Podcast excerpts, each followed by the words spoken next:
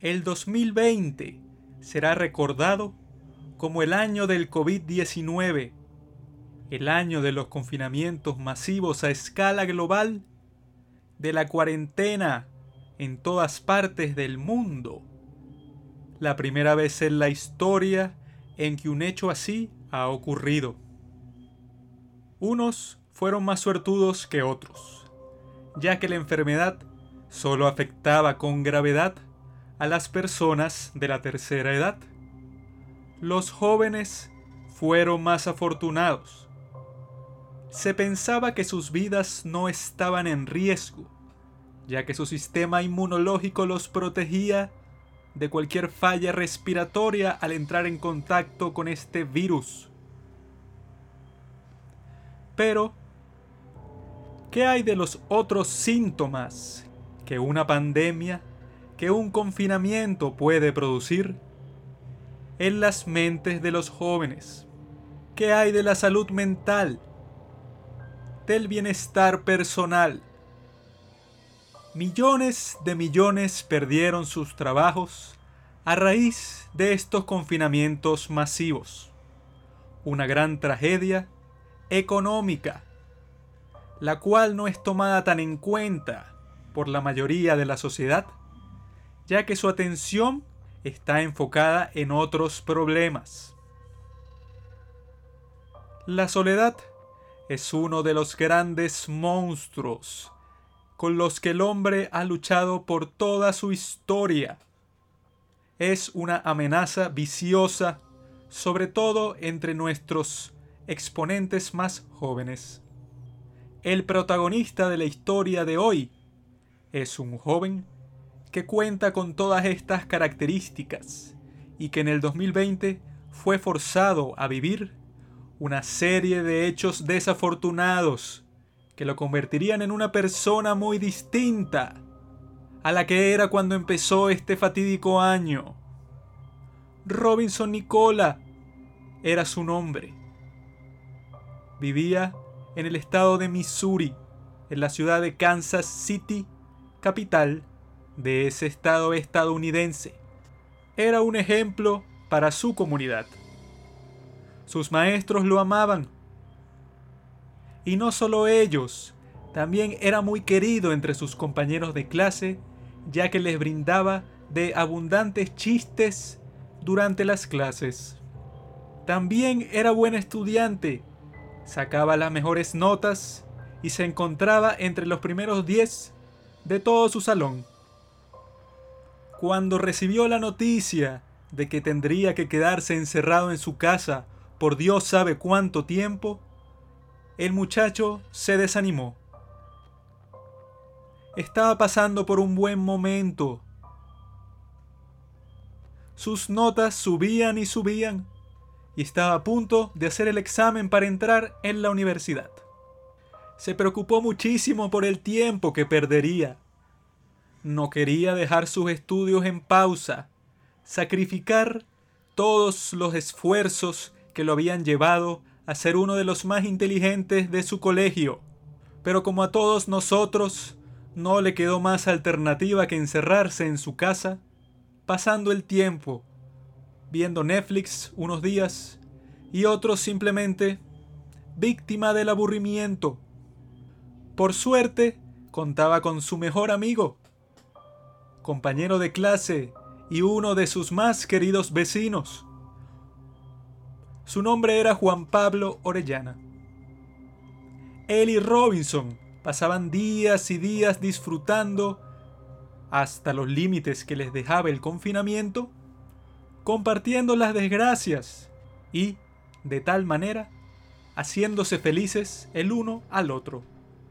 Cuando la cuarentena llevaba más de un mes, Robinson tuvo una idea muy curiosa, pero que no se podía sacar de la cabeza.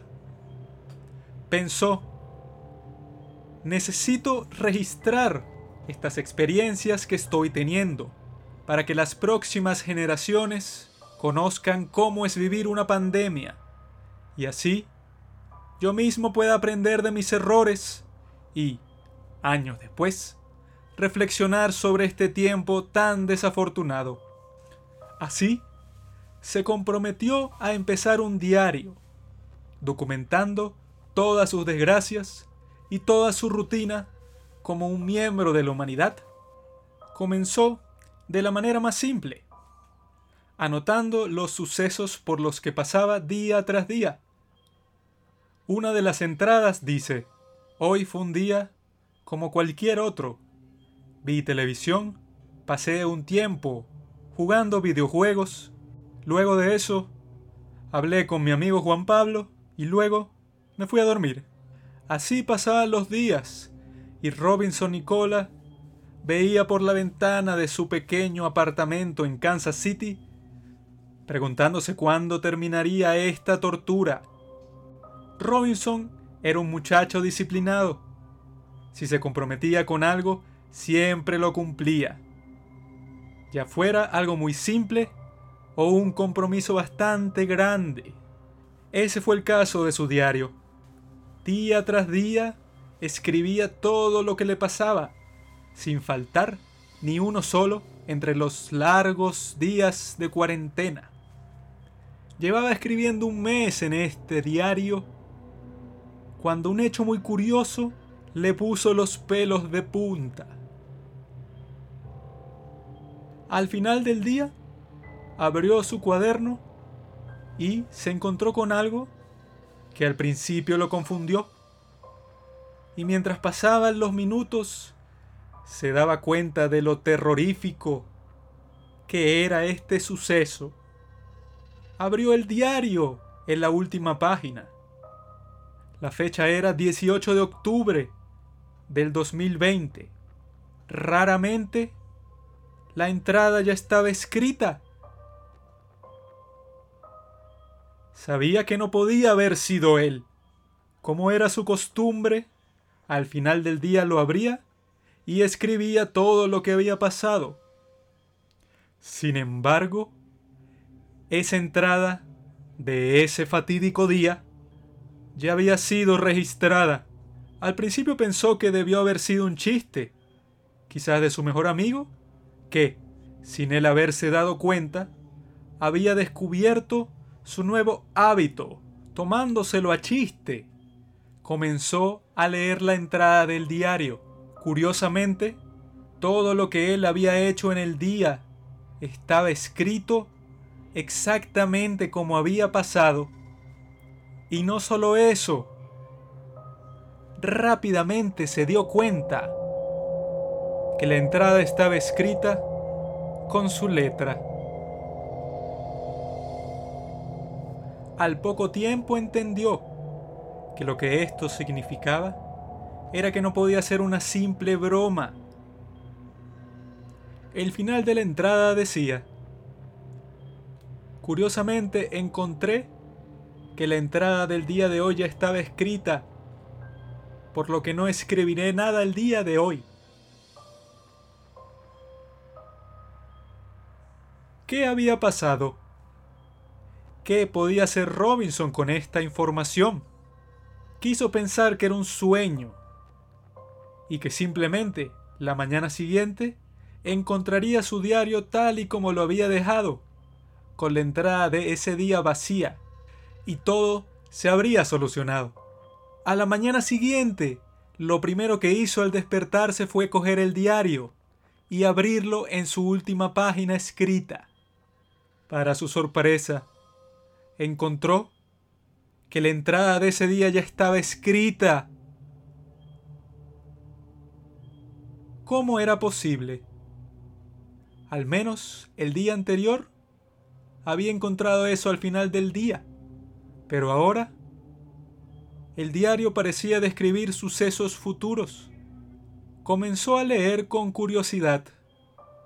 Relataba un día como cualquier otro, encerrado en su casa, pasando de una actividad a otra. Pero notó algo curioso a la mitad del relato. Sally Jenkins, una chica muy bonita de su clase le había gustado a Robinson desde hace varios años. Nunca se había atrevido a hablarle, pero en el diario decía lo siguiente. Hablé con Sally. Le pregunté cómo estaba y le hablé sobre su película preferida, El diario de Noah. La conversación fue muy bien. Hablamos por horas. Luego me llamó por teléfono y tuvimos una charla muy divertida. Robinson no sabía qué pensar de este mensaje. Pero, como siempre se había sentido atraído por esa muchacha, se emocionó un poco al ver que este mágico diario relataba un hecho tan placentero para él. Decidió seguir las instrucciones, hacer exactamente lo que le decía este libro y ver si podría conseguir esos mismos resultados. Todo marchó de acuerdo al plan. Le empezó a hablar a su amiga Sally. Para su sorpresa, al mencionarle su película preferida, como si también fuera la suya, la conversación fluyó perfectamente y las acciones descritas en el diario se hicieron realidad, como por arte de magia. Así pasaron los días. Uno tras otro, Robinson lo primero que hacía al levantarse era tomar su diario y ver qué le deparaba esta fuerza mágica para el día de hoy. Su relación con Sally se hacía más profunda cada día que pasaba. Solo tenía que hacer lo que le indicaba el diario para tener una buena conversación con ella y pasar un día muy divertido, a diferencia de los demás en su triste confinamiento hasta que encontró este diario mágico. A pesar de que todo se sentía completamente real, Robinson no quiso contárselo a nadie, pensando que quizá lo considerarían loco por proponer algo tan escandaloso como un libro mágico del que estaba sacando sus técnicas de seducción. Habían pasado casi un par de semanas desde que el diario común y corriente de Robinson se convirtió en su libro de vida, guiando sus comportamientos día tras día. El 31 de octubre planeaba pasarlo con su amigo Juan Pablo, viendo las películas de terror que más les gustaban a ambos. Esa era una tradición que ya llevaban años practicando. Al despertarse esa brillante mañana, Robinson, como de costumbre, tomó el libro y, al abrirlo en la última página escrita, consiguió algo que nunca olvidaría. Describí un día bastante normal. Se despertaba a la misma hora. Comía los mismos platillos que le preparaba su madre. Y hablaba con Sally casi todo el día. La única diferencia llegaba al final del relato.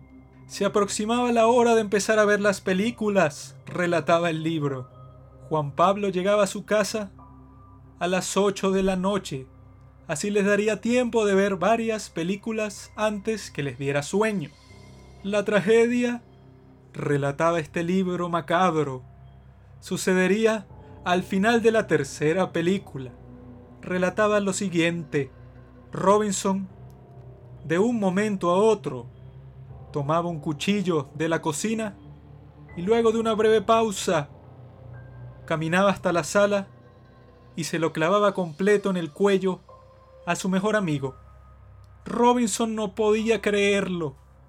Se quedó pasmado completamente.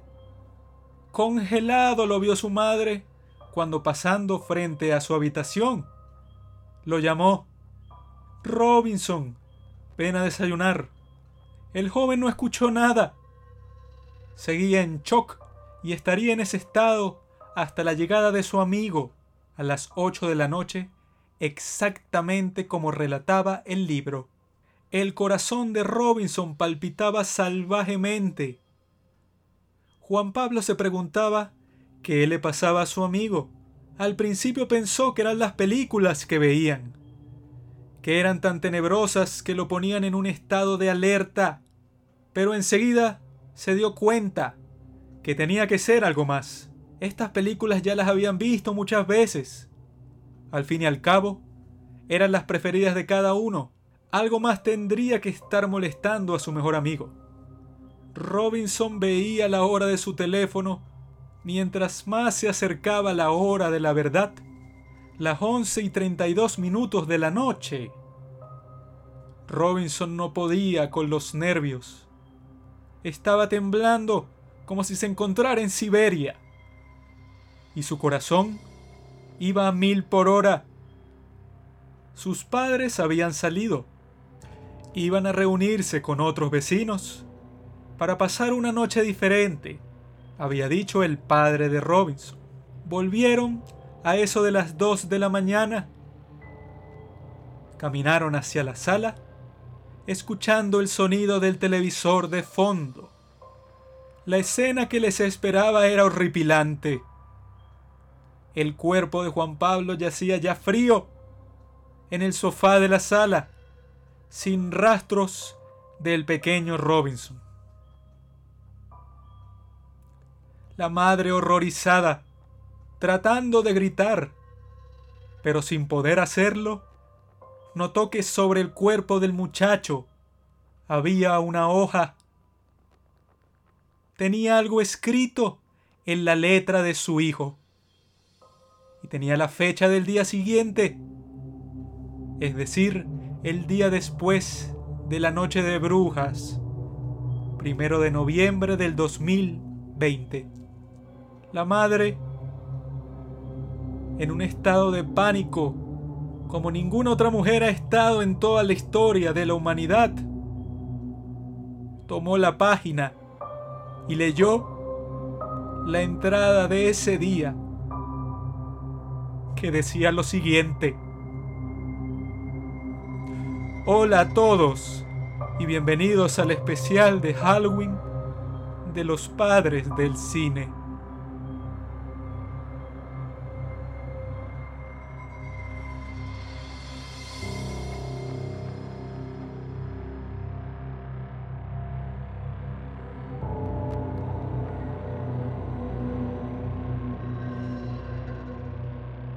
Bienvenidos al especial de Noche de Brujas de los Padres del Cine. Ah, ah, ah.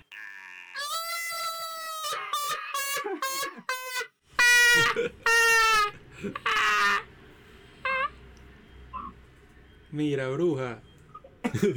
Hola a todos, queridos amigos de los padres del cine. Es el momento de que nos pongamos. Estamos aquí en un cementerio.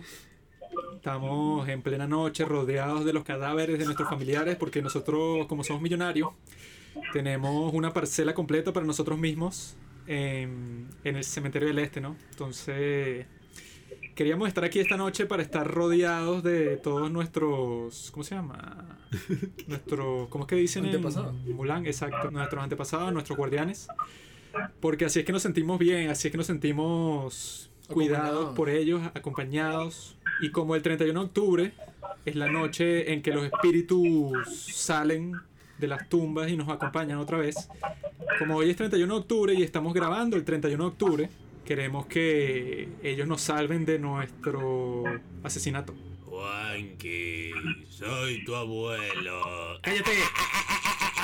¡Cállate, abuelo! Misterio a la orden. Mi nombre es Satanás, el príncipe de las tinieblas, príncipe de la oscuridad, príncipe de las putas. Y estoy acompañado por mis dos demonios. Hola amigos.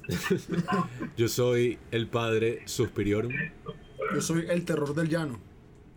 el come gente. No, el coge gente.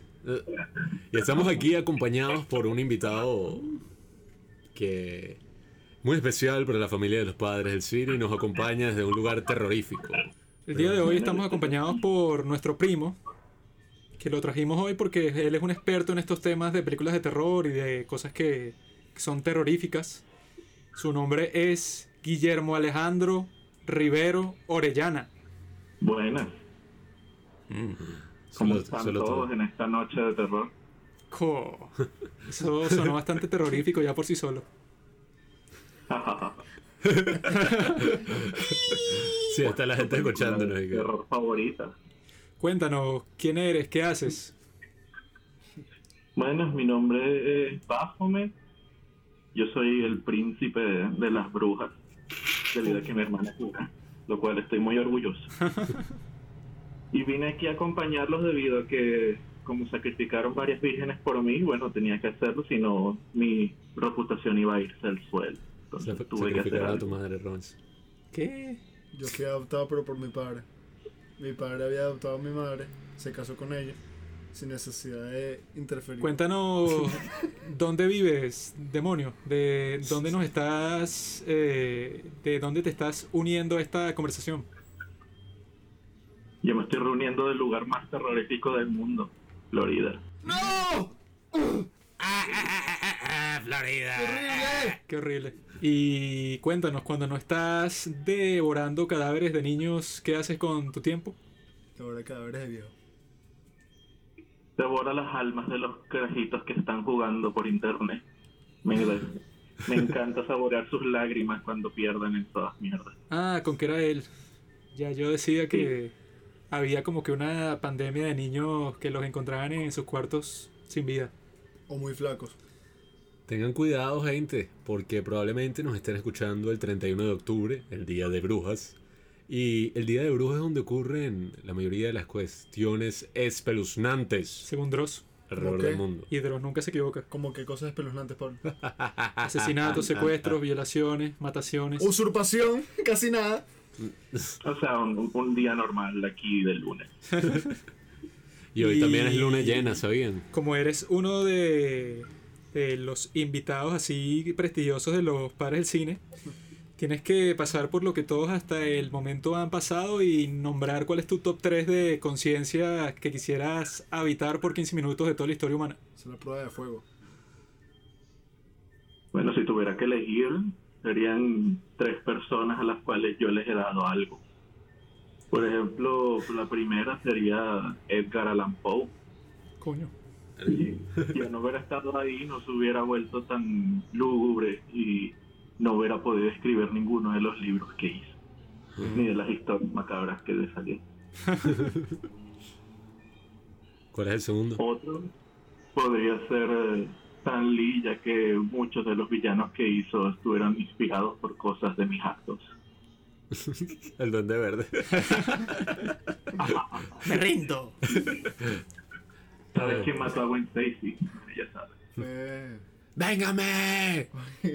Puedes invitar a Willem Dafoe cuando le cuando Supongo que la última persona que tendría que mencionar sería Hans Christian Andersen, Tienes que el decir. escritor de todos los cuentos, de varios cuentos de niños, los cuales el terror que ella inspiraba le hizo para poder darles una lección a los niños de esa época.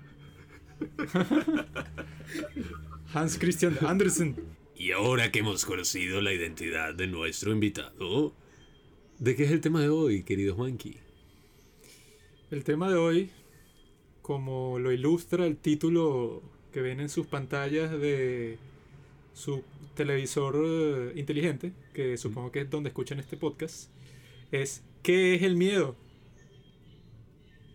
Y vamos a usar esa reflexión sobre el miedo para poder hablar sobre lo que nos compete el día de hoy, que son las películas de terror, el mundo del, del horror y de los espíritus que pueblan La estas fantasmagoria. calles durante la noche del Día de los Muertos. Ok, yo voy a empezar con algo muy sencillo. El terror no existe. Nosotros lo creamos. Creo que cada uno podría decir eh, qué es el miedo. El miedo, según Charles Darwin, que es el que ha estructurado toda esta conversación sobre la evolución y de cómo los seres humanos reaccionan y se adaptan a su ambiente, es una herramienta que creó la madre naturaleza para evitar nuestra muerte antes de que el destino nos llame al reino de la oscuridad, ya que sirve para que si tú te enfrentas a un peligro, de repente sientes como que la necesidad, o sea, todos instintivamente sabemos que es el miedo. Entonces tú cuando te enfrentas, por ejemplo, que estás caminando por el parque y ves que frente a ti tienes un tigre dientes de sable, ¿no? Entonces tú, La era del hielo. tú no piensas, tú racionalmente no dices y que, ah, hay un peligro frente a mí, por lo tanto saldré corriendo para evitar mi muerte. No, es algo totalmente natural, totalmente instintivo. Tú sientes que tienes que salir corriendo y sales corriendo y ya, o sea, no lo piensas dos veces. Y es algo que no es inherentemente humano, ¿no? En ese, o sea, si lo dices así. Yo soy Dios. No sé, Bueno, pero según Darwin, chamo. pero... Yo he visto a, a mi gata asustarse. Y es interesante porque se parece, por ejemplo, al dolor. Porque el dolor, ¿verdad? Es un mecanismo de la naturaleza para que tú dejes de hacer algo que te está lastimando, ¿no? Que te está haciendo daño, que puede resultar en tu, en tu muerte. Entonces, esa herramienta de la naturaleza, que tiene un propósito bastante beneficioso para nosotros, se puede voltear contra nosotros mismos. Por ejemplo, si yo torturo a Robinson para que me diga dónde están los dólares que tiene escondidos en su casa, ¿verdad? Estoy usando esta herramienta de la naturaleza que tiene un propósito para que él ajá, deje de estar en una situación de peligro y se salve. Pero en este caso yo lo estoy usando contra él para cumplir mis objetivos. Y eso es lo mismo que pasa con las películas de terror, ¿no? El terror está hecho, ¿verdad? El horror para que tú veas algo en la vida real y digas, ¡ah! Me voy de aquí. Pero nosotros usamos ese sentimiento para hacer una película, ¿no? Un entretenimiento, para que tú lo veas y bueno, sientas como que todas esas cosas, esos sentimientos intensos, ¿no? Que tú experimentas en una situación cualquiera de la vida real, pero en este caso estás totalmente seguro, o sea, no hay ningún peligro para ti. Si te enfrentas a eso, que si, no sé, a Freddy Krueger, pues, tú sientes todo lo que sientes cuando tienes una amenaza real enfrente, pero sin el peligro, ¿no? Entonces, ese podría ser uno de los de las razones por las cuales a la gente le gusta tanto las películas de terror. Uno al ver una película de terror debería reaccionar como en la vida real. Tú no deberías acordarte que estás viendo algo terrorífico, sino que es más como un impulso, o sea, como que completando la idea que Juanqui planteó, ¿no? Es como si tu mano sin querer toca una hornilla caliente. O sea, tú quitas la mano de una, no tienes que pensar, "Mm, me estoy quemando, ¿será que quito la mano? O sea, lo haces como, lo haces y punto, es un impulso, es como casi que un instinto así animal, pues. El problema que tengo con algunas películas de terror es que como que me tengo que acordar, por decirlo de alguna manera, que eso da miedo, ¿sabes? Como que... Y ahí entrar como en un estado de alerta o tensión, pero impuesto, ¿sabes? Como que, ah, vine al cine a ver una película que supueste, supuestamente da miedo. Así que entras como que en ese estado de alerta, pero como que impuesto, ¿sabes? Como que yo debería sentir esto y así no lo estoy sintiendo, lo tengo que sentir como que Mm. pagué para esto o estoy invirtiendo mi tiempo en esto que supuestamente da miedo. Pues. ¿Y en cuáles películas que has visto no tienes que hacer ese esfuerzo fastidioso?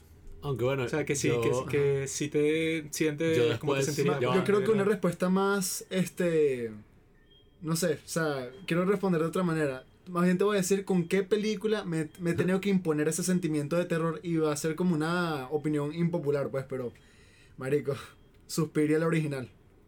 Ah, Ah, Eso sí, no, que- no, no que- da mucho miedo natural, pues. Exactamente. Como que ya yo la he visto ajá, dos veces. O sea, la vi por segunda vez para este episodio. Y de verdad yo me tengo que acordar de que estoy viendo algo de terror. No como con la nueva, que ni siquiera es un remake. O sea, es otra película con el mismo esa- nombre. Como que no está hecha así tanto para dar miedo en cuanto a que trata de darte como que no, está este misterio de, bueno, qué es lo que está pasando y tiene como que una que otra escena intensa, ¿no? Pero pasa como lo que estábamos conversando, pues que, que bueno, eso parece que para las audiencias de ese tiempo lo más probable es que todos estuvieran en el cine y que, ay, por Dios, ¿qué No, es esto? claro, es que eso Pero, es, pero ya cuando uno la ve que está acostumbrado pues a los efectos contemporáneos, tú ves eso y estás de que, nah, Sí, sí. Y hay partes como cuando al ciego lo muerde su perro, ¿sabes? Ajá. Que, marico, uno siempre hace el esfuerzo de no pensar como los gafos de la escuela de cine, ¿verdad? Y que, ay, ¿cómo será que lograron esta escena técnica? Eh, ¿Sabes? Todo ese show. Pero, Esa marico, en esa... parte yo creo que sí me dio un poco de miedo. Pero en esa escena es como, ajá, a lo lejos se ve como un perro mordiendo algo, ¿no? Obviamente con la... Tienen la distancia de donde está situada la cámara a favor, de que está tan lejos de que obviamente se ve de que verdad lo está mordiendo. Pero cuando ya la cámara está súper cerca, Sí, sí, se ya- ve que, que- ya- que es un muñeco, pues. Sí, sí. Aunque igual a mí me gustó, fue como más, o sea, la aprecié más como por la época, los colores, la broma, pero como película de terror así que ¡ah!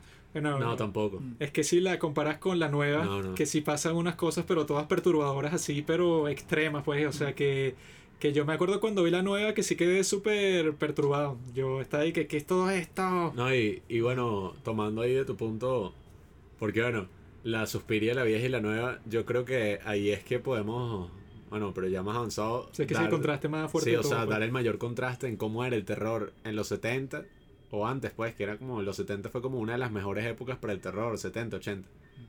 Y cómo es ahora, o sea, qué era lo que nos daba miedo en ese entonces, porque ahorita uno está tan desensibilizado con el internet que casi que nada que sea gore en verdad le da miedo a uno, pues, o sea, por eso es que Suspiria también es súper efectiva, la nueva, porque hace unas cosas que ya no son gore ya, sino que son unas vainas que tú dices, marico, eh, ¿qué es esto? weón?" Pero lo fino de Suspiria la, la nueva es que algo que viene el. ¿Cómo se llama este tipo? Chris Stockman, ¿no? Ajá, sí. Ajá, él dice crítico de como que el terror debería ser, y no lo había visto de esa manera, algo que se va construyendo como que poco a poco. O sea, Mm. creo que fue Tarantino el que lo dijo analizando, no sé si la estaba analizando, pero creo que es un buen ejemplo la escena de, en el Conjuro 2, que yo sé que a Juan que a Pablo no le gusta mucho esta película, pero la escena en la que Lorraine Warren va a, como al estudio, está la monja esta, o sea, eso es como una liga que se va estirando y estirando y estirando y eso es lo que debería ser el miedo, pues. Y en una película, yo creo que ahora algo que se usa mucho y es muy fácil de, logra- de lograr es el jumpscare. O sea, es algo efectivo, pero es tan fácil de lograr que lo sobreusan, pues. No, y- entonces, y, a mí me parece honestamente una mierda cuando lo usan así que lo que hacen es subir el volumen y aparecer así que Y yo sí, que sí, bueno, sea, marico, sí, yo no estoy cagado, yo lo que eh, me estoy es quitando de la pantalla porque me está jodiendo el- los jodidos. Simplemente es que si poner todo en silencio y de repente una vaina que... Y peor es cuando es un jumpscare falso, ¿sabes? Que al final no pasa nada. Pero ajá, debería ser como que algo que se va construyendo poco a poco y toda esa energía acumulada la echas así como... O sea, Se está al final creando pues... ahí una paja. ¿Y Casi... qué piensas tú que es el miedo, Alejandro? Bueno, yo siempre el miedo yo pensé que era aquello a lo que todo el mundo desconoce y le tiene miedo, pues. O sea, cualquier cosa que tú no conoces, algo nuevo, algo extraño, tú le tienes que tener algún tipo de sentimiento. Entonces siempre pensé que eso era el miedo. Lo desconocido. Mm. Por eso es que siempre si nos el ponemos a ver villano de las películas está en tinieblas, pues. así. Yo sí quería decir algo que, que he estado reflexionando todos estos días viendo tantas películas de terror, etcétera. Es que, como bien dice Juanqui, el miedo es básicamente un instinto de supervivencia. O sea, la razón por la que estamos aquí es porque podemos pensar en distintas potencialidades. O sea, que yo sé que si salto de. salto, no sé, de la azotea del edificio, va a ser súper doloroso y me va a morir y tal. Por eso es que el miedo funciona así. Pero cuando vemos una película, yo creo que no hay casi que ninguna película que sea tan, pero tan así fuerte que, que uno como que la vea y su primer instinto es quitarla o irse o huir. O sea, porque más allá de que, ajá, el miedo es un, una herramienta de supervivencia, o sea, algo que nos hace entrar en el modo, ¿cómo se dice? Eh, fight or flight. O sea, como que pelear o huir. O sea, algo así que nos hace como activarnos. Eh, en las películas de terror existe algo que yo creo que es como una curiosidad que tenemos todos. Que es como esta curiosidad mórbida. Que estaba escuchando un podcast que habla sobre Funny Games, que es la película, la primera película que vimos con Robinson cuando lo conocimos. ¿Fue esa? Sí. Que es del director Michael Haneke, uno de los mejores directores así que trabaja en la actualidad en la historia. Y es una película que básicamente critica todo esto que digo de las películas de terror. O sea, uno suele ver películas sobre actos horrendos, o sea, masacran a toda una familia, eh, gore así asqueroso, o sea, hasta el punto, bueno, Saló, que tampoco voy a decir que es una película así de terror como tal, pero en el cine yo creo que ya para el año 2020 hemos visto las peores cosas que se pueden poner así en filme, o sea, existen hasta, hasta ciertas películas que son varias, se llaman Faces of Death, que son muertes reales y ya. O sea, una compilación de muertes reales y broma. Pero hay algo que nos hace como que disfrutar la película así estemos viendo algo horrible. O sea, hay algo que tiene el cine que convierte como la- todo lo que muestra como en algo cinemático y hace que lo disfrutemos al mismo tiempo que, bueno, estamos viendo algo horrible y moralmente malo en pantalla y tal.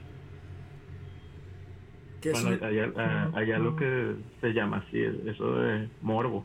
Sí, sí, claro. Es como el morbo que todos tenemos y, y bueno, y por algo es que existen, que lo vemos claramente con el internet, puras páginas así que ve gente morir y vainas así, subreddits, vainas que, guay, que páginas son finas.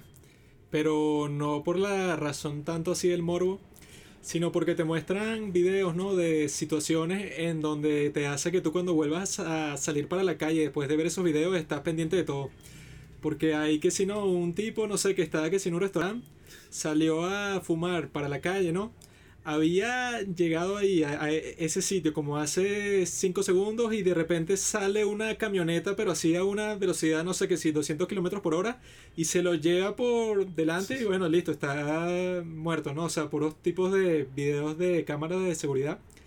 Y uno después de ver cosas así o, o que si de accidentes de tránsito y tal, quedas así como que en un ánimo y que bueno, yo cuando salga para la calle tengo que ser extra por los cuidadoso dos lados. porque me doy cuenta de que yo soy súper frágil, o sea, medio, no sé, si me distraigo por medio segundo, me cae que si una maceta en la cabeza y estoy muerto, o sea, por situaciones así de ese estilo, ah, que son improbables, pero sí te hace cuando tú estás por ahí, bueno, como que valoras mucho más todo. No, y, y ese es el gran reto que tiene el cine ahorita, porque si tú te puedes meter en internet y ver videos así, que son muertes reales, ya no es que va a decir al final de una película y basado en hechos reales, y uno y que ¡ah! Sino que bueno, yo he visto gente morir así en miles de videos. Entonces, eh, yo creo que aquí es que se entra en qué hace el cine único en cuanto al terror.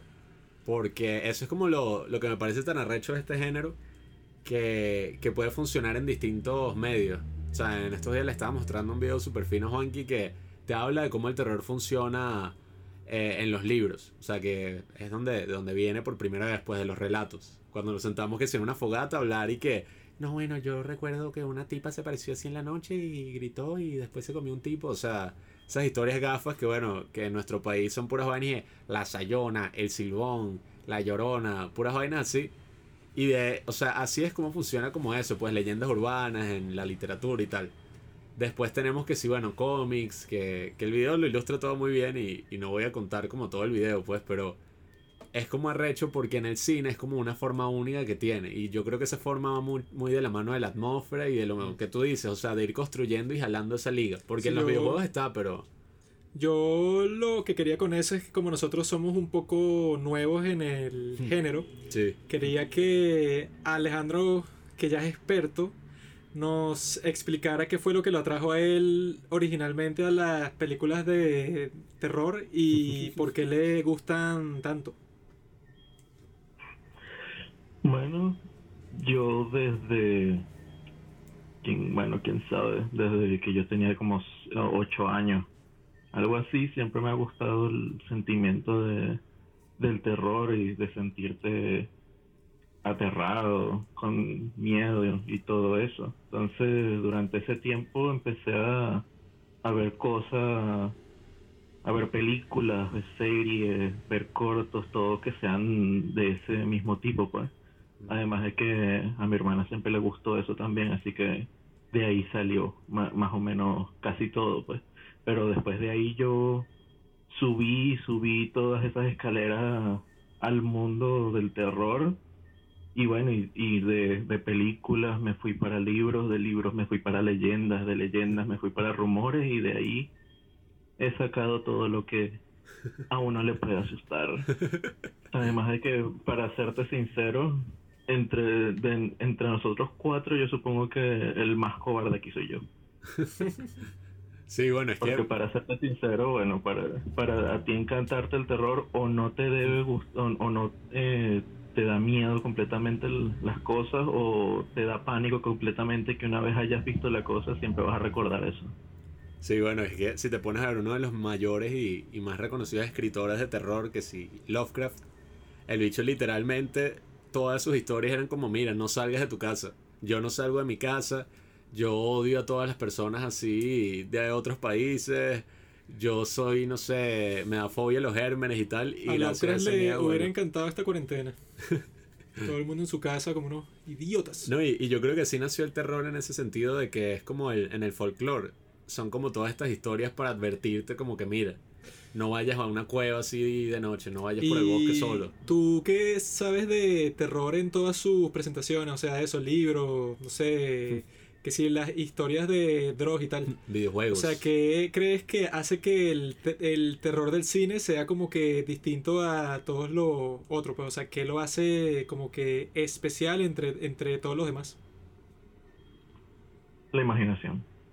Eso es lo primero que todo que yo digo. Porque, por ejemplo, mientras que en una película a ti te muestran lo que es un monstruo, lo que, eh, lo que está pasando, pues, eh, ese cero seres que están produciendo lo- el miedo que la película te está tratando de, de meter en una historia, ya sea contada, ya sea que la estás leyendo, tú no tienes en sí una imagen clara de, de aquello a lo que le tienes que temer. Entonces, Mm. eso es lo primer, eh, ese es el primer punto que hace que todo sea más terrorífico, pues porque no hay Sí. nada más terrorífico que la imaginación de uno. Porque si yo te puedo empezar a hablar sobre un monstruo, pero la imagen que yo tengo no va a ser la misma que tienes tú. Entonces puedes hacerlo hasta mucho más terrorífico de lo que yo estoy diciéndote. Entonces eso yo creo que es uno de los principales los principales puntos que una historia contada sin ninguna imagen puede dar más miedo que algo que estás viendo en, en- ya sea en televisión o en el cine. Entonces tú piensas que son más terroríficos, por ejemplo, los libros de terror que las películas. No, o sea, en, el- en un sentido, las películas de terror tienen algo, sí, eh, tienen como, como una mejor, como una mejor imagen de lo que ellos claramente quieren darte, mientras que un libro tú tienes que imaginarte todo.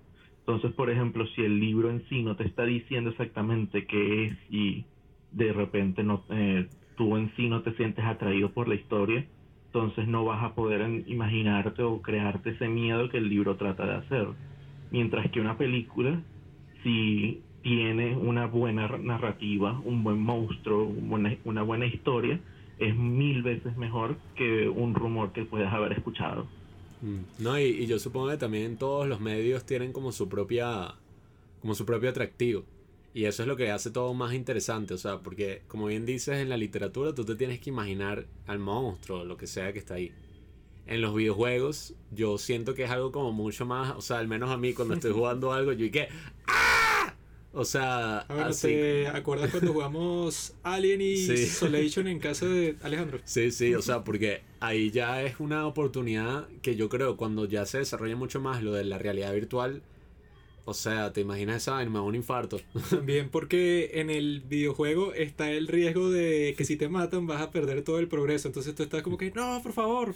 Pero no tanto porque tengas miedo real, sino es una combinación entre el miedo y no perder todo el tiempo que estuviste ahí, no sé, que si recolectando objetos o cualquiera que sea el, ob- el objetivo del juego. No, y, y que para el cine a mí me parece que hay un equilibrio así muy fino porque es uno de los artes más inmediatos que hay. O sea, piensa en el, el ojo así rasgado por una navaja en la película esta de Luis Buñuel. O sea, eso es algo que en un videojuego se logra, pero es porque usan elementos del cine, pues. O sea, te van a mostrar una cinemática o una vaina así. O, o quizá te puede pasar con la jugabilidad, qué sé yo. Pero, pero el cine y los videojuegos son como los artes más inmediatos así que hay. Entonces, eso crea un equilibrio súper bueno porque... Los videojuegos son un arte. Sí, sí, sí. buena noticia que me están dando. sí son. ¿Qué piensas tú de eso, No. Alejandro? Que los El videojuegos que son... diga que no, pues que se vaya de aquí. Yo, yo tengo dudas con respecto a eso. No sé si es un arte. Sí, sí. O sea, la cuestión es eso. O sea, que para mí el cine tiene muchas herramientas y, y bueno, yo voy a ser honesto. Yo nunca vi muchas películas de terror. Ahorita es que estoy viendo porque vengo de una familia así cristiana toda show y que no. Te puedes ensuciar la cabeza y si juegas la Ouija, eso, o sea, te va a entrar un demonio y vaina. Mi papá creo que hasta estuvo en un exorcismo. Pero yo creo que de los que estamos aquí, tanto Alejandro y, y Robinson, creo que son los que tienen más como experiencia con eso del terror, porque a mí honestamente yo andaba en toda mi época intensita así que, que "Ss, el terror, eso es para puros gafos ahí que quieren ir Mira, al cine. te joder". explico. Yo que tampoco sé mucho Y de la las películas de terror, pero yo soy un genio en cuanto a lo que eh, llaman conocimiento instintivo, ¿no? Yo con mi instinto puedo averiguar qué son las cosas. O sea, no tengo que leer mucho, sino yo veo No, algo no. y ya una voz en mi interior me dice, ah, o sea, me dice Eso como se que tengo que, tengo que llama saber. esquizofrenia. chamo. Entonces, las películas de terror, ¿verdad? Fueron inventadas porque los cineastas de esos tiempos estaban buscando una manera en que si tú vas con tu jevita para el cine, ¿no? Y tiene que ser la película perfecta para que la jeva termine así como que lo más cerca de ti posible. Porque estos eran nerds, eran tipos que no sabían hacer los movimientos del cine durante una película cualquiera, sino que Ok, necesitaban, ojo, ojo. cállate, necesitaban algo que les dijera en la pantalla que in- interactuara indirectamente con la chama con la que ellos estaban en el cine y quitarse de encima esa responsabilidad. Eso ¿no? se aplica con las Entonces, películas de miedo. Fue inventada para que cuando todos se asusten, la mujer se abrace contigo buscando protección. Esa Eso es la razón principal por la que existe la película. Todas con las las otras películas cosas de de las terror. que vamos a hablar en Eso- este podcast, eso fue después. Mira, Eso solo ocurre en las películas de Para terror decirlo mierderas. entonces de manera toda cruda, las películas de terror fueron hechas para, como decían hace tiempo, como baja, baja pantaleta. Este chamo está claro, este dijo en pocas palabras todo lo que yo estaba intentando decir. Esa vaina solo se aplica para las películas de terror mierderas porque si tú vas a ver El Exorcista o no sé, Anticristo, una vaina así, es una vaina que tú vas a estar es perturbado por el carajo, no hay que... Ay. Anticristo no cuenta, tramposo. Pero bueno. una persona que cuando fue para el cine, al- el asiento de al lado estaba pegajoso. Ugh. Pero bueno, que veo aquí a Robinson que, que está como quiere decir algo.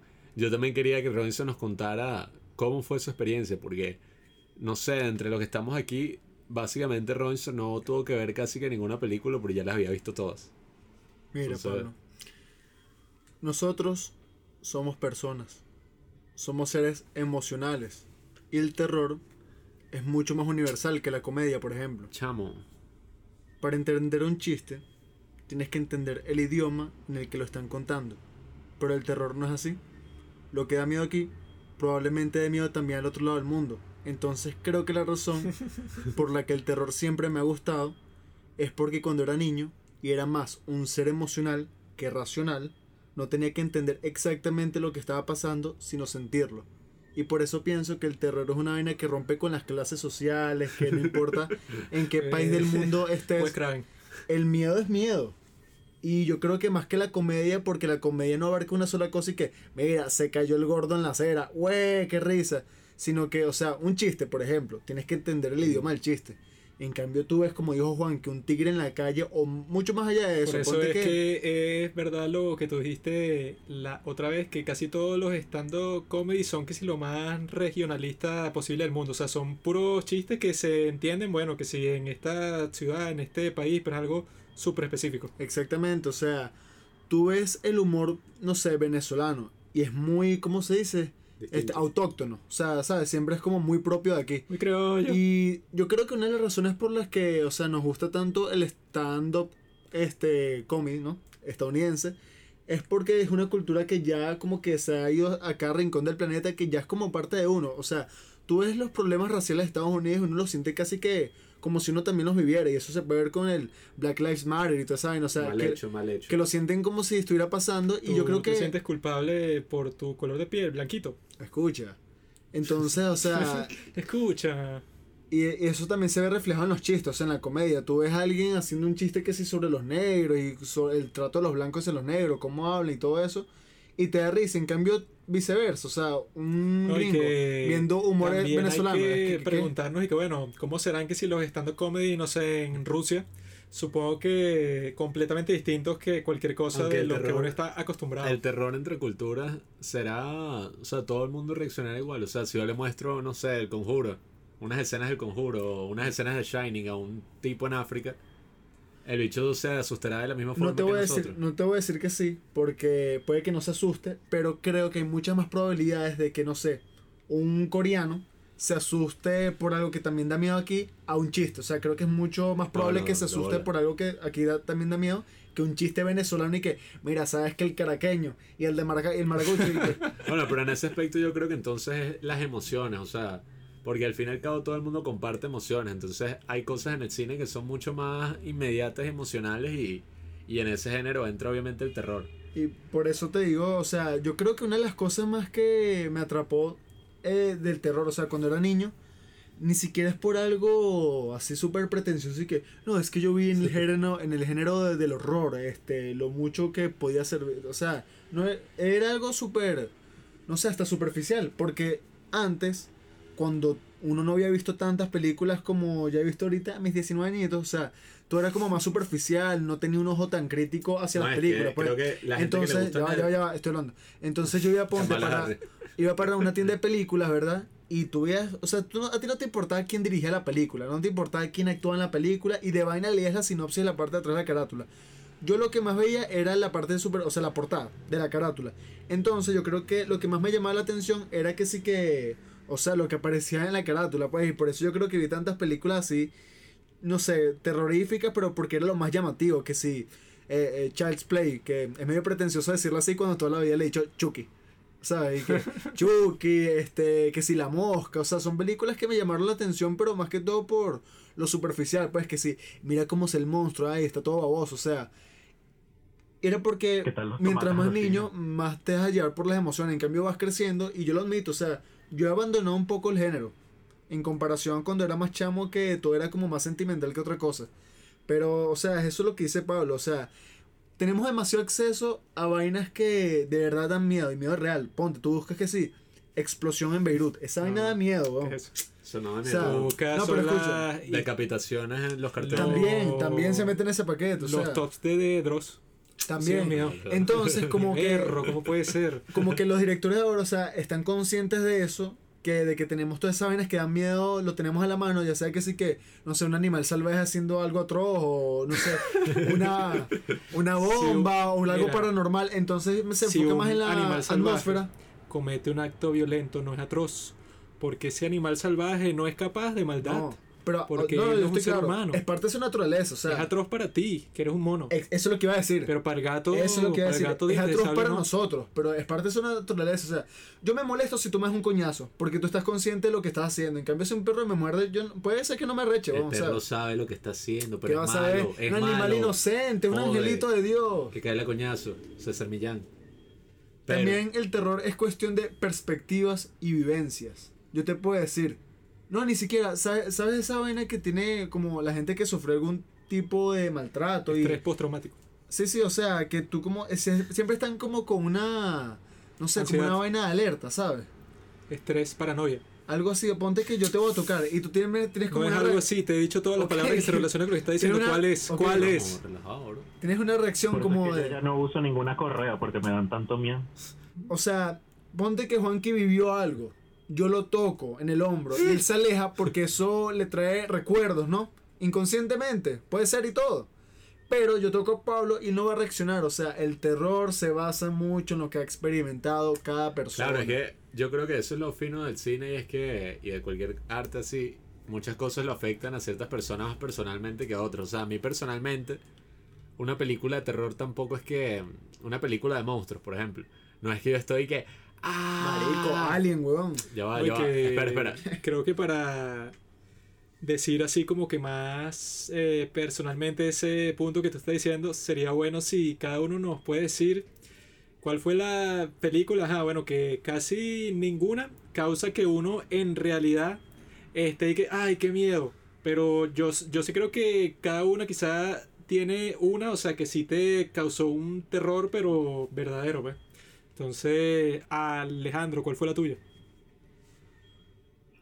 Bueno, película, película difícilmente podría nombrar de las mil y una que yo haya visto. Eh, si fuera una cuando era pequeño, tal vez fue no tanto la película, sino más bien una escena que fue en la de Sleepy Hollow de Tim Burton.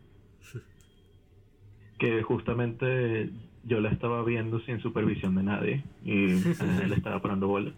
Y entonces durante una de las escenas, que fue cuando Icabod fue a, descubrir eh, qué era lo que había dentro de la dama de hierro, yo no sabía qué iba a pasar ahí y justamente, bueno, salió la mamá toda llena de huecos y sangrentada y bueno, eso en, en ese sentido, en, en ese momento eso me asustó. Eh, podría decir eso. No, y, y creo que hay algo importante también en eso de que las cosas que a uno le asustaban de niño, muchas veces ni siquiera tenían que ser películas de terror. O sea, eran como escenas random, vainas así que uno y que ¡Ah! Pero que tú lo ves y que bueno, esto no era terrorífico para nada, pues era una estupidez. O sea, que si algo medio creepy así, que esa es la cuestión.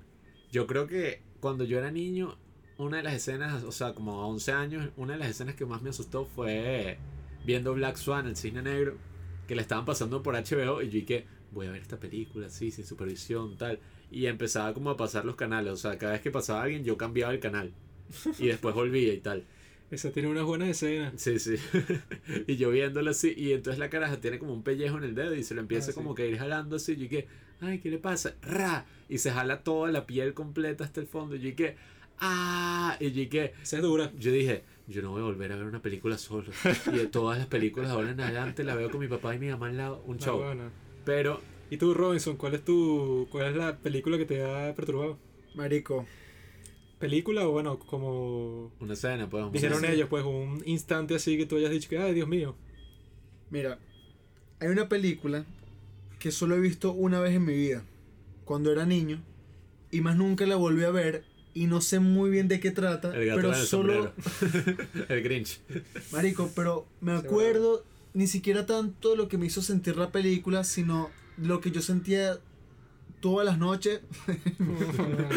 Pero eso no era una película, Robinson. Era el comportamiento de tu padre. pasó de verdad, pues. Yo estuve ahí. Marico, después de haber visto esta película, todas mis noches fueron una tortura, weón. Antes de dormir era una ladilla. O sea, yo, sa- yo no quería que llegara la noche, weón, porque verdad me daba miedo. El fotógrafo del 2004, una película tailandesa. Ay, pero, o sea, tienes que explicar por qué, ¿no crees? Y que, bueno, Juanqui, The Sí, eh, si es la que yo estoy pensando, yo conozco esa película. A a mí me la habían dado en DVD una vez, Mm. jamás la vi y luego como hace cinco años sí la vi, sí. Te digo, sí, tienes, tienes razón por, hacer- por tenerle miedo a eso. Marico, y un momento. niño, no sé, yo habré tenido, qué sé yo, 5 o 6 años, weón. Y me acuerdo de un, es, como que el chamo va a pesarse, ¿no? O sea, a pesarse un peso, weón. Y como que tiene peso de más. Y le, como que le toman Sí, una sí, foto. sí. Ajá, ¿te acuerdas? Y como que en sus hombros, o sea, él pesaba más porque en sus hombros cargaba a una bicha, o sea, Caraja muerta. como una muerta guindada en los hombros, weón. Y, uy, Sí. fue por un tiempo, marico. ¡Ah, me trancó vaina, Por eso es que Robinson, Sí, cada vez que se va a pesar, está así que no.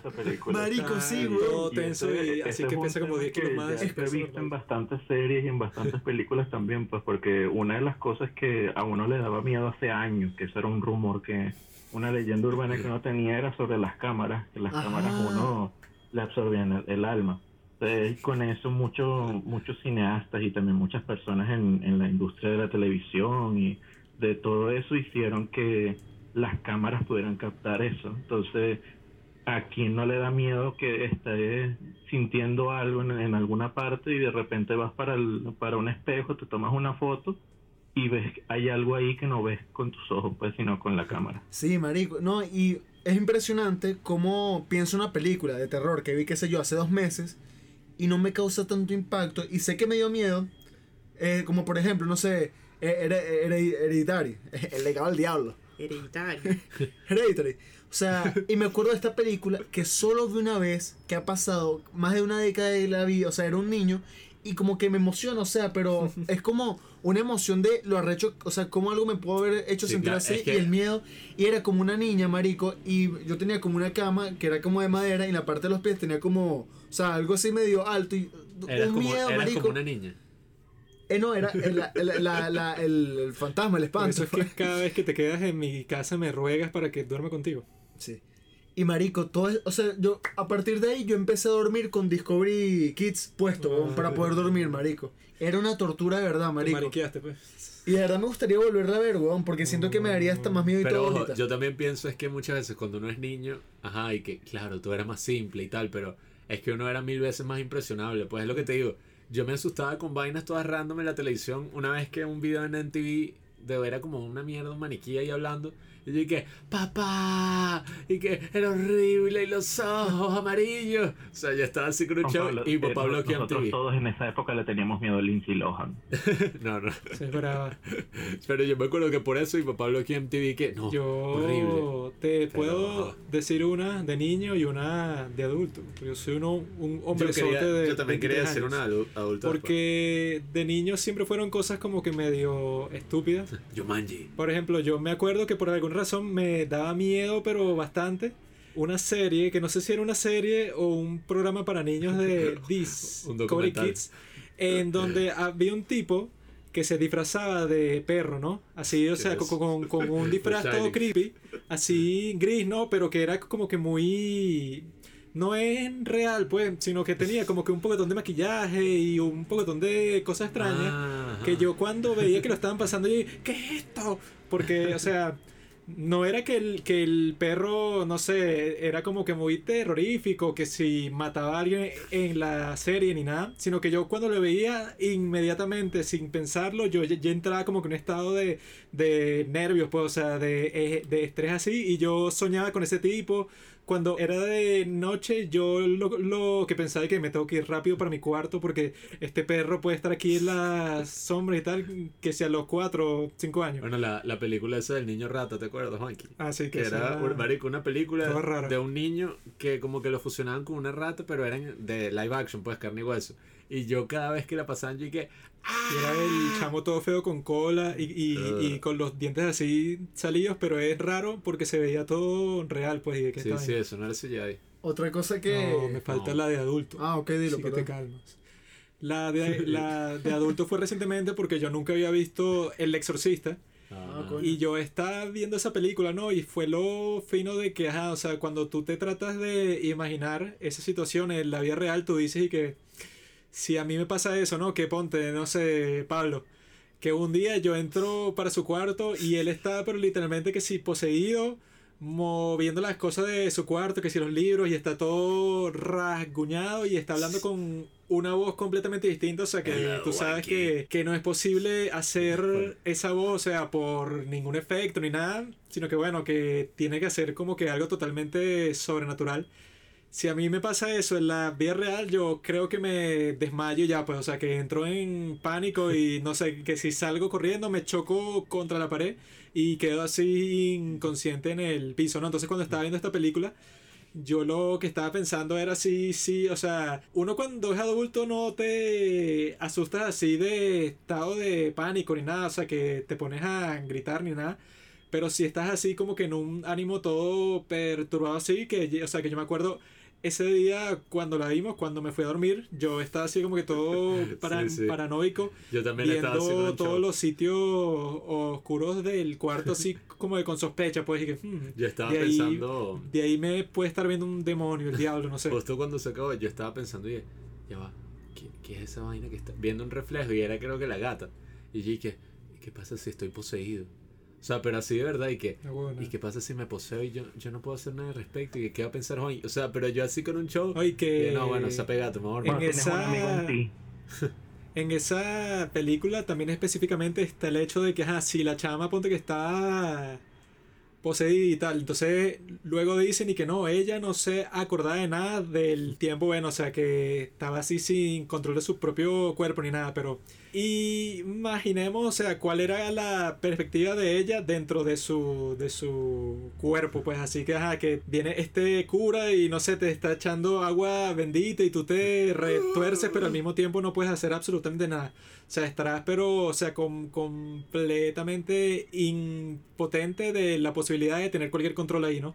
Entonces, tan bien está eso de, ¿cómo que se llama la, la del tipo ese que se queda como que en una cárcel de su propio cuerpo? Ah, la de la es de terror. mariposa y la la... escalafandra y la mariposa. Ajá, eso. Que es y que bueno, ¿cómo se sentirá eso? Pues ajá, bueno, que ya eso, el de Sí. la película, ajá, que se queda lisiado, ya da miedo, pues, o sea, que sea posible que te pase a ti algo de ese estilo. Pero da muchísimo más miedo que en vez de eso, sea que bueno, que ves como este diablo literal te está controlando y tú no puedes hacer absolutamente nada para que para que pare eso, ¿no? O sea, debe ser la peor experiencia de toda la historia del mundo. Y eso es lo que hace también al terror tan arrecho como género, porque hay algo para todo el mundo. O sea, si tú veas, o sea, vamos a decir, si ya en el cine, que es un arte súper joven, yo creo que hay películas de terror para todo el mundo. O sea, que cualquier persona que haya vivido lo que sea se puede relacionar. Pero así directamente, mierda, son miedo así instintivo. El terror ha sido algo que, bueno, eso se ha desarrollado por toda la historia, pues toda la historia humana, todos los cuentos, el, el folclore, todo eso. O sea, deben haber historias, pero para todo tipo de personas. Bueno, hay una película que creo que es un remake. No, no, no, X, se llama El Padrastro, ¿no? que, o sea, es una película como de suspenso, pero que también tendrá como su, no sé, eh, mucha gente la puede considerar como de terror, ¿no? Pero es eso, o sea, el padrastro, o sea, el padrastro es el villano y es como un asesino que ha tenido varias esposas, o sea, ha convivido con varias familias y tal. Y eso es algo que podría pasar en la vida real, o sea, no esos extremos de que es casi un, o sea, un asesino en serie que se como que se infiltra en familias para hacerle, hacerles daño, sino que, o sea, un padrastro, eso puede ser la vaina más terrorífica para alguien, o una madrastra, qué sé yo, o sea, no juro para que de miedo tiene que ser algo un monstruo con baba en el cuerpo o una vaina paranormal, ¿sabes? O sea, puede ser algo tan simple como Sí, un sí. padrastro o hasta tu mismo padre. No, y, y eso yo creo que es uno de mis géneros favoritos dentro del terror. Que yo cuando veo una película de monstruos, tampoco es que yo y que, ay Dios mío, mira la baba, está quemado, Freddy Krueger. O sea, yo estoy como que bueno. La buena es que también Es para reaccionar así tienes que ser, no, No, sé. o sea, yo estoy como que bueno, un monstruo, o sea, ya de inmediato estoy como bueno, esto es una película. Yo estoy claro que esto no es algo. Pero para mí el te terror. llevar, para mí el terror más así terrorífico eh, es el de estas películas de Michael Haneke. Que si tú te pones a ver, o sea, está la de Funny Games y está la de Caché. Y esas dos películas, aunque la, pri- la de Caché no la disfruté mucho, esas dos películas tienen algo que lo que me da miedo es que verga. O sea, esto le podría pasar a cualquier persona. Y son súper simples. O sea, Caché se trata de una familia, así francés y tal, que reciben como que un video así, un VHS, creo que es, en esa época. Y lo ponen y son literal como 5 horas una toma estática de su casa. O sea, se ve a la gente saliendo, se ve tal y así. Y ya, eso es todo. O sea, no es algo sobrenatural, es algo que le podría pasar a cualquier persona. Y la otra de Funny Games es así, que bueno, como dije, es la, la primera que vimos con Robinson. Esa es una película diseñada para que tú te quieras salir del cine, o sea, para joderte. O sea, creo que es una de las únicas o de las pocas películas que está diseñada como, mira, marico. Ah, a ti te gustan las películas de terror, ¿no? O sea, te gusta la vaina, te gusta ver gente morir, jódete. O sea, te voy a castigar. Y es que es eso, o sea, es como raro. O sea, es raro que a todos nos encante ir a un cine y ver eso, como una carajita se vuelve mierda y vital y como... Y muchas historias, películas históricas pasan lo mismo. O sea, como nos gusta ver películas de la, de la guerra, por ejemplo. Y que todos estemos y que, sí, mátalo, qué recho. Cuando es La algo guerra es un acto bastante honorable. Pero ese de Funny Games es como súper arrecho porque es algo que va como más allá de la pantalla. Pues, o sea, yo estaba pensando de mierda. Estos bichos son unos hijos de puta. Aunque yo no estoy muy de acuerdo con eso de, de Big Wong. No, no, no, yo no estoy muy de acuerdo con la filosofía tampoco. Yo lo que pensaba ahí que, ah, bueno, eso me puede pasar a mí en la vida real, pero así hay como que un pocotón de historias que si todas las que cuenta Dross, pues, o sea, que es y que a una persona común, no sé, que si un, un día escucha un sonido extraño desde su cocina y cuando baja las escaleras, bueno, está que si un tipo con un cuchillo y la viola y la mata y tal, o sea, cualquier eh, cuento que uno escucha de ese estilo ya está como que la, la implicación ahí de que bueno, como eso es algo más normal, o sea, no tiene que ser ninguna implicación que sea sobrenatural ni nada. Ya si te... Hablando de eso, eh, yo, hablando de eso, yo, ten- yo les tengo una pregunta a los tres. Díganme que, qué les da más miedo. O una historia, una película, lo que sea, pues de terror, en la cual veas al monstruo o lo que sea que está pasando, o en una en donde no se vea nada, sino que las cosas solamente pasan. Mm, Yo creo que prefiero la segunda. Que es uno de los conceptos que explora It Comes at Night, por ejemplo. Más o menos. Juega con eso. Y también, no sé si la. Bueno.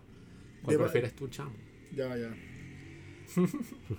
no sé, es que también. Yo creo que más la que me muestran. O sea, lo, lo que es lo que da miedo. Porque estoy pensando en películas. O sea, estoy pensando en las dos opciones, ¿no? Y me vienen puras películas a la cabeza de, donde el villano, o sea, algo que se ve claramente. O sea, no sé por qué me hiciste la pregunta y lo primero que se me vino a la mente, no sé, fue la escena de Jack Torrance persiguiendo a Shelley Duvall, así con él. O sea, cuando. Aunque en la ese- parte de las escaleras que le da el batazo, ¿sabes? Aunque ese también es un ¿Sabes? ejemplo de- del segundo género que él dice, pues, porque yo estaba viendo este análisis de Shining y dicen que tú ves la versión de Stephen King y todo es súper evidente. O sea, sale que sí, ay, sale volando una silla y le mete un coñazo en la carajo. Salen puros sustos así, mientras que en la de Stanley Kubrick, honesta, o sea, no sale más nada menos que las imaginaciones de estos carajos, las carajitas y tal, pero.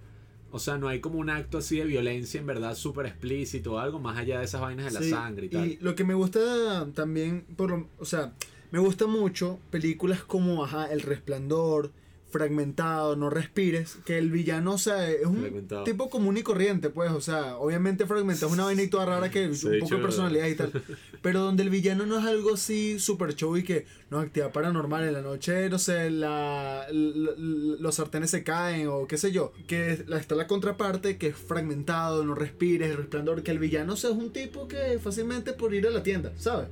Sí, aunque igual los dos géneros, o sea, son finos, cada uno en su broma, pues, porque si te pones a ver, este Wes Craven estaba hablando de por qué le gustaban las películas de monstruos. No, de O sea, bolas, también me gustan las... Freddy Krueger y todos estos bichos. y el carajo decía que para él el valor de las películas de terror y de hacerlas era que tú le ponías una cara a todos los miedos que tú tienes y, y lo conviertes en algo que puedes matar. de- O sea, algo que puedes afrontar y, y que eso es algo importante, o sea, porque las amenazas que nosotros tenemos ahorita en el siglo XXI, en el mundo moderno, no es y que, verga, salir a la calle y que me como un lobo. O que no sé, llegue una tribu así y me amenace, En quitarme algunos las sitios cosas. todavía. Nuestros, nuestros problemas y nuestros miedos son mucho más complejos ahora que antes. O sea, verga, ¿qué pasa si invierto mal esto y me este- quedo sin plata?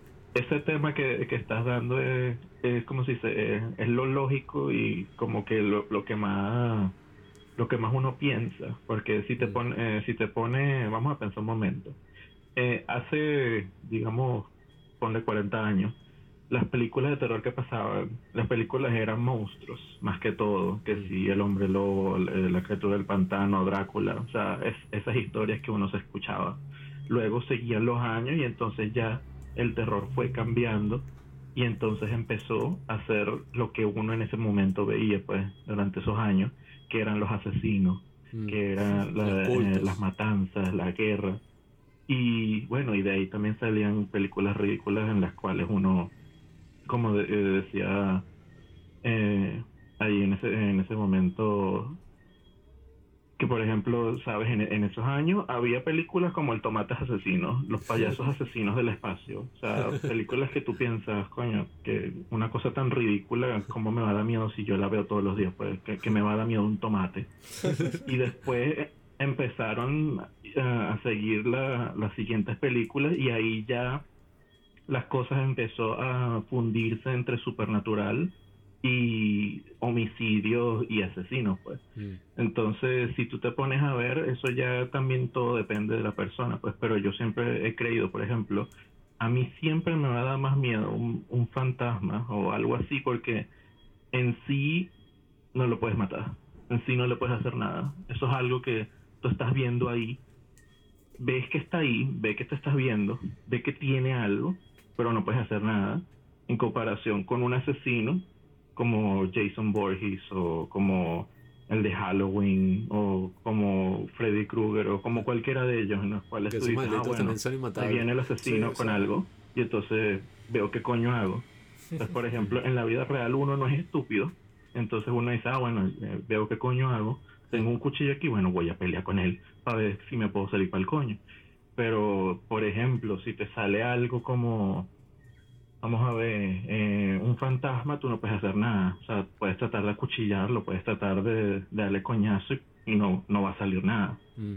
No, y y, entonces también durante esa época de, de los años 70, 80, empezó con el miedo hacia el espacio y de ahí salieron también las películas de terror de extraterrestres y todo eso. Entonces ya sí ahí va todo lo, todo lo de terror, pues que va más bien de, de lo intangible a lo tangible, a lo psicológico, al final con lo desconocido. Mm. No, y, y bueno, investigando para este episodio me di cuenta de que es un género del que hay podcasts completos dedicados solamente a discutir las películas de terror. Porque, o sea, están las películas de slasher, están las películas de zombies, están las películas de fantasmas, están las películas de terror psicológico, están las películas de cultos. O sea, hay como 10.000 pequeñas ramificaciones que salen del género. Y es interesante porque si tú ves eso que tú que, que estás diciendo de cómo ha evolucionado el género, es lo que digo, o sea, ahorita mi, mi miedo no es perderme en el bosque y que una bruja, no sé, me cocine. Mi miedo es, no sé, marico, una, que, que mis papás pierdan toda la plata y que tengan que vivir afuera o, o otras cosas. O sea, son como cosas más complejas más allá de que, bueno, que salga algo y, y me ataque y tal. Y, y Pues bueno, te digo, si, si hubiera una película llamada Las deudas asesinas, yo creo que sería un, un hit completamente, porque a, na- a nadie le va a gustar eso. No, y, y que bueno, y en lo que tú dices, creo que también el cine eh, camina como un terreno ahí, como una cuerda floja, porque ¿qué pasa? Cuando vimos esa de posesión, que es de 1981, es arrechísima. Ahí uno vio un monstruo que lo hizo el mismo tipo que diseñó a E.T., al muñeco. Y que es algo que yo nunca en mi vida, o sea, me hubiera imaginado. O sea, como una vaina con tentáculos, pero tan fea que yo estaba como, ¿qué? Que algo que tú ves, pero Mira, que se te hace mira, o sea, para completamente serte- artificial. pues. honesto, yo trabajo en Universal y yo cuando veo al muñeco de E.T. en la tienda de E.T. de noche, eso da miedo. Sí, sí, no, sí, y, te, te creo completamente. y No, todas y estas es películas... que este, o sea, que si tú le tratas de buscar cara o le tratas de buscar como que cualquier característica que tú digas y que, ah, bueno, este Sí, tipo no. se compone de tal, tal y tal cosa, piernas, brazos, y no encuentras nada, pues, o sea, ves como que un tentáculo y, y entonces el... Tiene sexo con la tipa. El cuerpo del tipo es como que está lleno, tú, tú no sabes si es sangre o si es lodo, no sé, algo que no parece de este mundo, pues entonces como las pocas veces que sale que te lo muestran directamente, las personas que lo ven tienen yo creo que sería la misma reacción que uno tendría si lo viera, que los tipos como que se perturban Sí, que- inmediatamente. Eh, o sea, lo- los tipos actúan, lo veo yo como si sintieran que si un punzón en su cerebro, pues. Porque si ponen como que todos unos gestos están sufriendo bastante. Porque es eso, pues. eh, eh, están como que tratando de darle sentido a lo que tienen enfrente y no pueden, pues, porque es algo que, bueno, parece salido del infierno, no sé, algo así. Algo que siempre. Como la cosa. Sí, algo bueno, así, pues, o en sea la que- cosa es una elección clarísima de, de todas esas criaturas así. Y que, bueno, yo sí personalmente pienso que en el cine muchas veces lo práctico cuadra mucho más Sí, sí. para darnos miedo, así sean como efectos gafos, porque uno es como algo más tangible. Pero tú ves la nueva de, de Pesadilla en la calle, No, escroto ni, siquiera, ni siquiera cuestión de efectos prácticos, sino que ponte, tú ves It Follows. Hay una parte donde aparece un tipo altísimo. Altísimo. Ahí no hay efectos, ahí no hay un coño. Buscaron un tipo alto, lo medio maquillaron, listo. O sea, es alto, eso es lo que da miedo. Sí, es usar ese ingenio, ¿sabes? O sea, a tu favor. Ese It Follows también es un ejemplo de lo que estamos hablando porque esa película marcó tendencia en el 2013, por ahí. Creo que la estrenaron en el 2013. Porque básicamente es una película donde el monstruo así y tal es básicamente una enfermedad sexual. o sea, porque claro, eh, se usa como medio metáfora y tal. O sea, en la película es un monstruo de verdad, no es que es una enfermedad. Pero es como el mismo miedo que tendría cualquier persona así como adolescente que está empezando la sexualidad y todo esto como las enfermedades sexuales y que mira, te pasó esto, pero la única forma es que esto se lo tienes que pasar a otra persona. Y solo se traspasa teniendo sexo. Sí, sí, que esa es otra cosa que aprovecha el género del terror. O sea, que siempre como que meten por debajo otro tema que la sociedad como que está afrontando. Claro. Que en ese caso, ajá, son toda la vaina de las enfermedades sexuales y toda esa vaina. Las ¿no? mayores manías de la época. O por lo menos en Get Out, eh, todo el tema racial, toda esa vaina, ¿sabes? O sea, siempre usan como algo. Grado es malo. Como que lo entrelazan, ¿sabes? Change my mind. Bueno, Este. También me encanta Vale. cuando. Bueno, o- otra Oz, que también está por el mismo director, que yo Eso sí, creo que bueno. me parece mejor sí, que Get Out, no sé cuál es el miedo. O sea, el miedo de, o sea, el trasfondo del miedo actual es como raro. Está totalmente claro, chamo. Ajá, X, pero esa Tú, mezcla de terror. en con- las redes sociales proyectas un clon de quien tú eres en la Ah, realidad. verga, pero- Entonces este otro clon que está así en lo subterráneo es lo que te va a asesinar tu verdadero carácter que tú escondes detrás de una pared de sombra, privacidad. El hombre y su sombra de Jung. ¿De quién? Jung. Pero sí, o sea, ese Sí, claro, mezcla, ese esa mezcla de terror con comedia me, me fascina. Y, Mm. coño, una buena recomendación de terror con comedia: Atlanta. Marico. Eso no es terror, No, no, no, sí, terror. Esperen, esperen, escuchen, Teddy esperen. Perkins. Esperen a Teddy Perkins. Teddy Perkins. Bueno, extensión. ¿verdad? Teddy Perkins. Es terror. Ajá, pero ¿de dónde viene el terror ahí? Porque eso es más y que bueno, te da No, un poco de miedo, no sé, como que el... El atmósfero y toda esa vaina, Yo, yo creo que es Michael más Jackson, que miedo. ¿no? Ajá, pero. medio creepy, pero ya, pero ya que yo me sentí Marico. aterrado por este bicho... Pero- Bueno, pero eso es subjetivo, marico. Ahora, ahora creo que podemos hablar, que me gustaría ya ir entrando por ahí, es a lo de cuáles son las diferencias entre el terror de antes y el terror de ahora. Porque, claro. Porque ya, esto, esto es gracias, toda esta idea surgió gracias a eso, pues a Gracias a un, mí. a un seguidor, que no tengo el nombre ahorita, pero que nos recomendó hacer un podcast sobre Creo el terror. que es de Argentina, creo. No me acuerdo. Bueno, igual sería bueno etiquetarlo, pero es un seguidor que nos recomendó hacer un podcast del terror en A24. Verga. Y que bueno, A24 creo que es eh, por los momentos una de las productoras sí, Midsommar, Killing of a Sacred Deer. que más The Lighthouse, The. Lighthouse. Ya con eso los tipos, bueno, se ve que saben lo que hacen. Entonces, esas películas que bueno, Suspiria y tal, son como más interesantes por el terror de ahora. Yo no considero que. Ay, el conjuro, todas estas vainas de. ¿Cómo es que se llama el director este de. El chino. juego del miedo? James Wan. Sí, o sea, Maldito él hace sus películas, pero tampoco es que yo estoy que. Ay, Marico, hablando de No ese tipo. mucho. No, no, Él no, creo no. que dirigió una que se llama Silence, que es un muñeco, weón. ah, Qué sí, puto sí, miedo, marico. sí. O sea, cuando la vi en su momento, marico. Sobre el contraste de eso, pues, de, de lo viejo con lo contemporáneo. Yo creo que lo más importante es una sola palabra, que es atmósfera. Sí. Porque en las películas de antes, ¿verdad? Como se ve clarísimo en Viernes 13, que es que, bueno, en Viernes 13 no hay ninguna atmósfera, sino que son puras cosas random que están pasando y que, bueno, o sea, hay una mínima tensión porque tú sabes que Jason está por ahí acechando, ¿no? Pero como, no sé, dos tercios de la película son los tipos haciendo cualquier cosa. Que, no sé, esta tipa se está lavando las manos y los dientes en el baño. Entonces no hay ninguna tensión, sino que tú sabes que Jason está por ahí y eventualmente Sí, eh, sale el, el tipo Esa que... es como la mayor atmósfera, pues. Sí, sale el tipo que la va a matar. Hay uno que. Otro grito, pero en el resto de la película tú estás relajado completamente. Así pasa en todas las que son de monstruos, pues. Mm. Tipo, eso, lo de la pesadilla en la calle del infierno. Freddy Krueger, y que bueno, a ¿Quieres que ti. te dé un ejemplo? ¿Cómo? ¿Quieres que te dé un ejemplo de ambiente? Sí. Bueno, vamos, vamos a hacer esto, pues. eh, La playita. imagínate que estás, por ejemplo, estás en, en tu colegio. Ok. Ya son, ya son pasadas la- las 5 de la tarde y ves que ya el sol se está metiendo eh, de, eh, de vuelta en el cielo. Entonces todo, eh, todo el salón en donde está se está poniendo completamente anaranjado. Eres la única persona en el salón de clase porque se te olvidó hacer algo, así que lo estás haciendo rápido para poder entregarlo a la oficina de- de- del profesor. Entonces mientras estás ahí no, no escuchas nada, está completamente vacío. Pero entonces en eso ves que por la, por la puerta ves sombras, no sabes qué es, no están haciendo ruido. Te sientes completamente como temeroso de lo que está pasando y nervioso porque no sabes qué, qué está pasando, porque estás seguro de que eres la única persona ahí en el colegio. Entonces, mientras estás arreglando tus cosas para salir, empiezas a escuchar sonidos como pasos. Son pequeños, pues, no, eh, eh, eh, no significa que muchas personas, sino solamente una.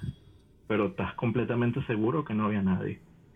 Entonces, mientras estás ya agarrando el pomo de la puerta, empiezas a escuchar algo detrás de ti.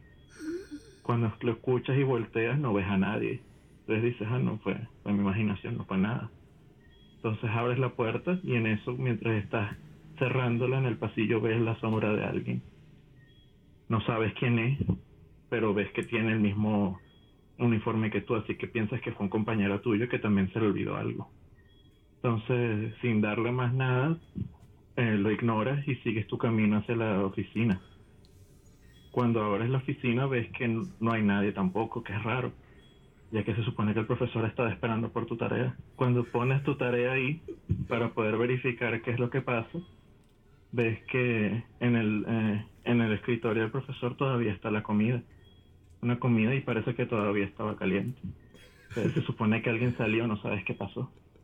Entonces cuando te das la vuelta, ves a tu profesor. Esto es bien normal, no pasó nada. O sea, tu profesor te dice que qué pasa, ah, no, aquí le tengo la tarea para... la- Ah, ok. Entonces, eso fue un buen ejemplo de atmósfera.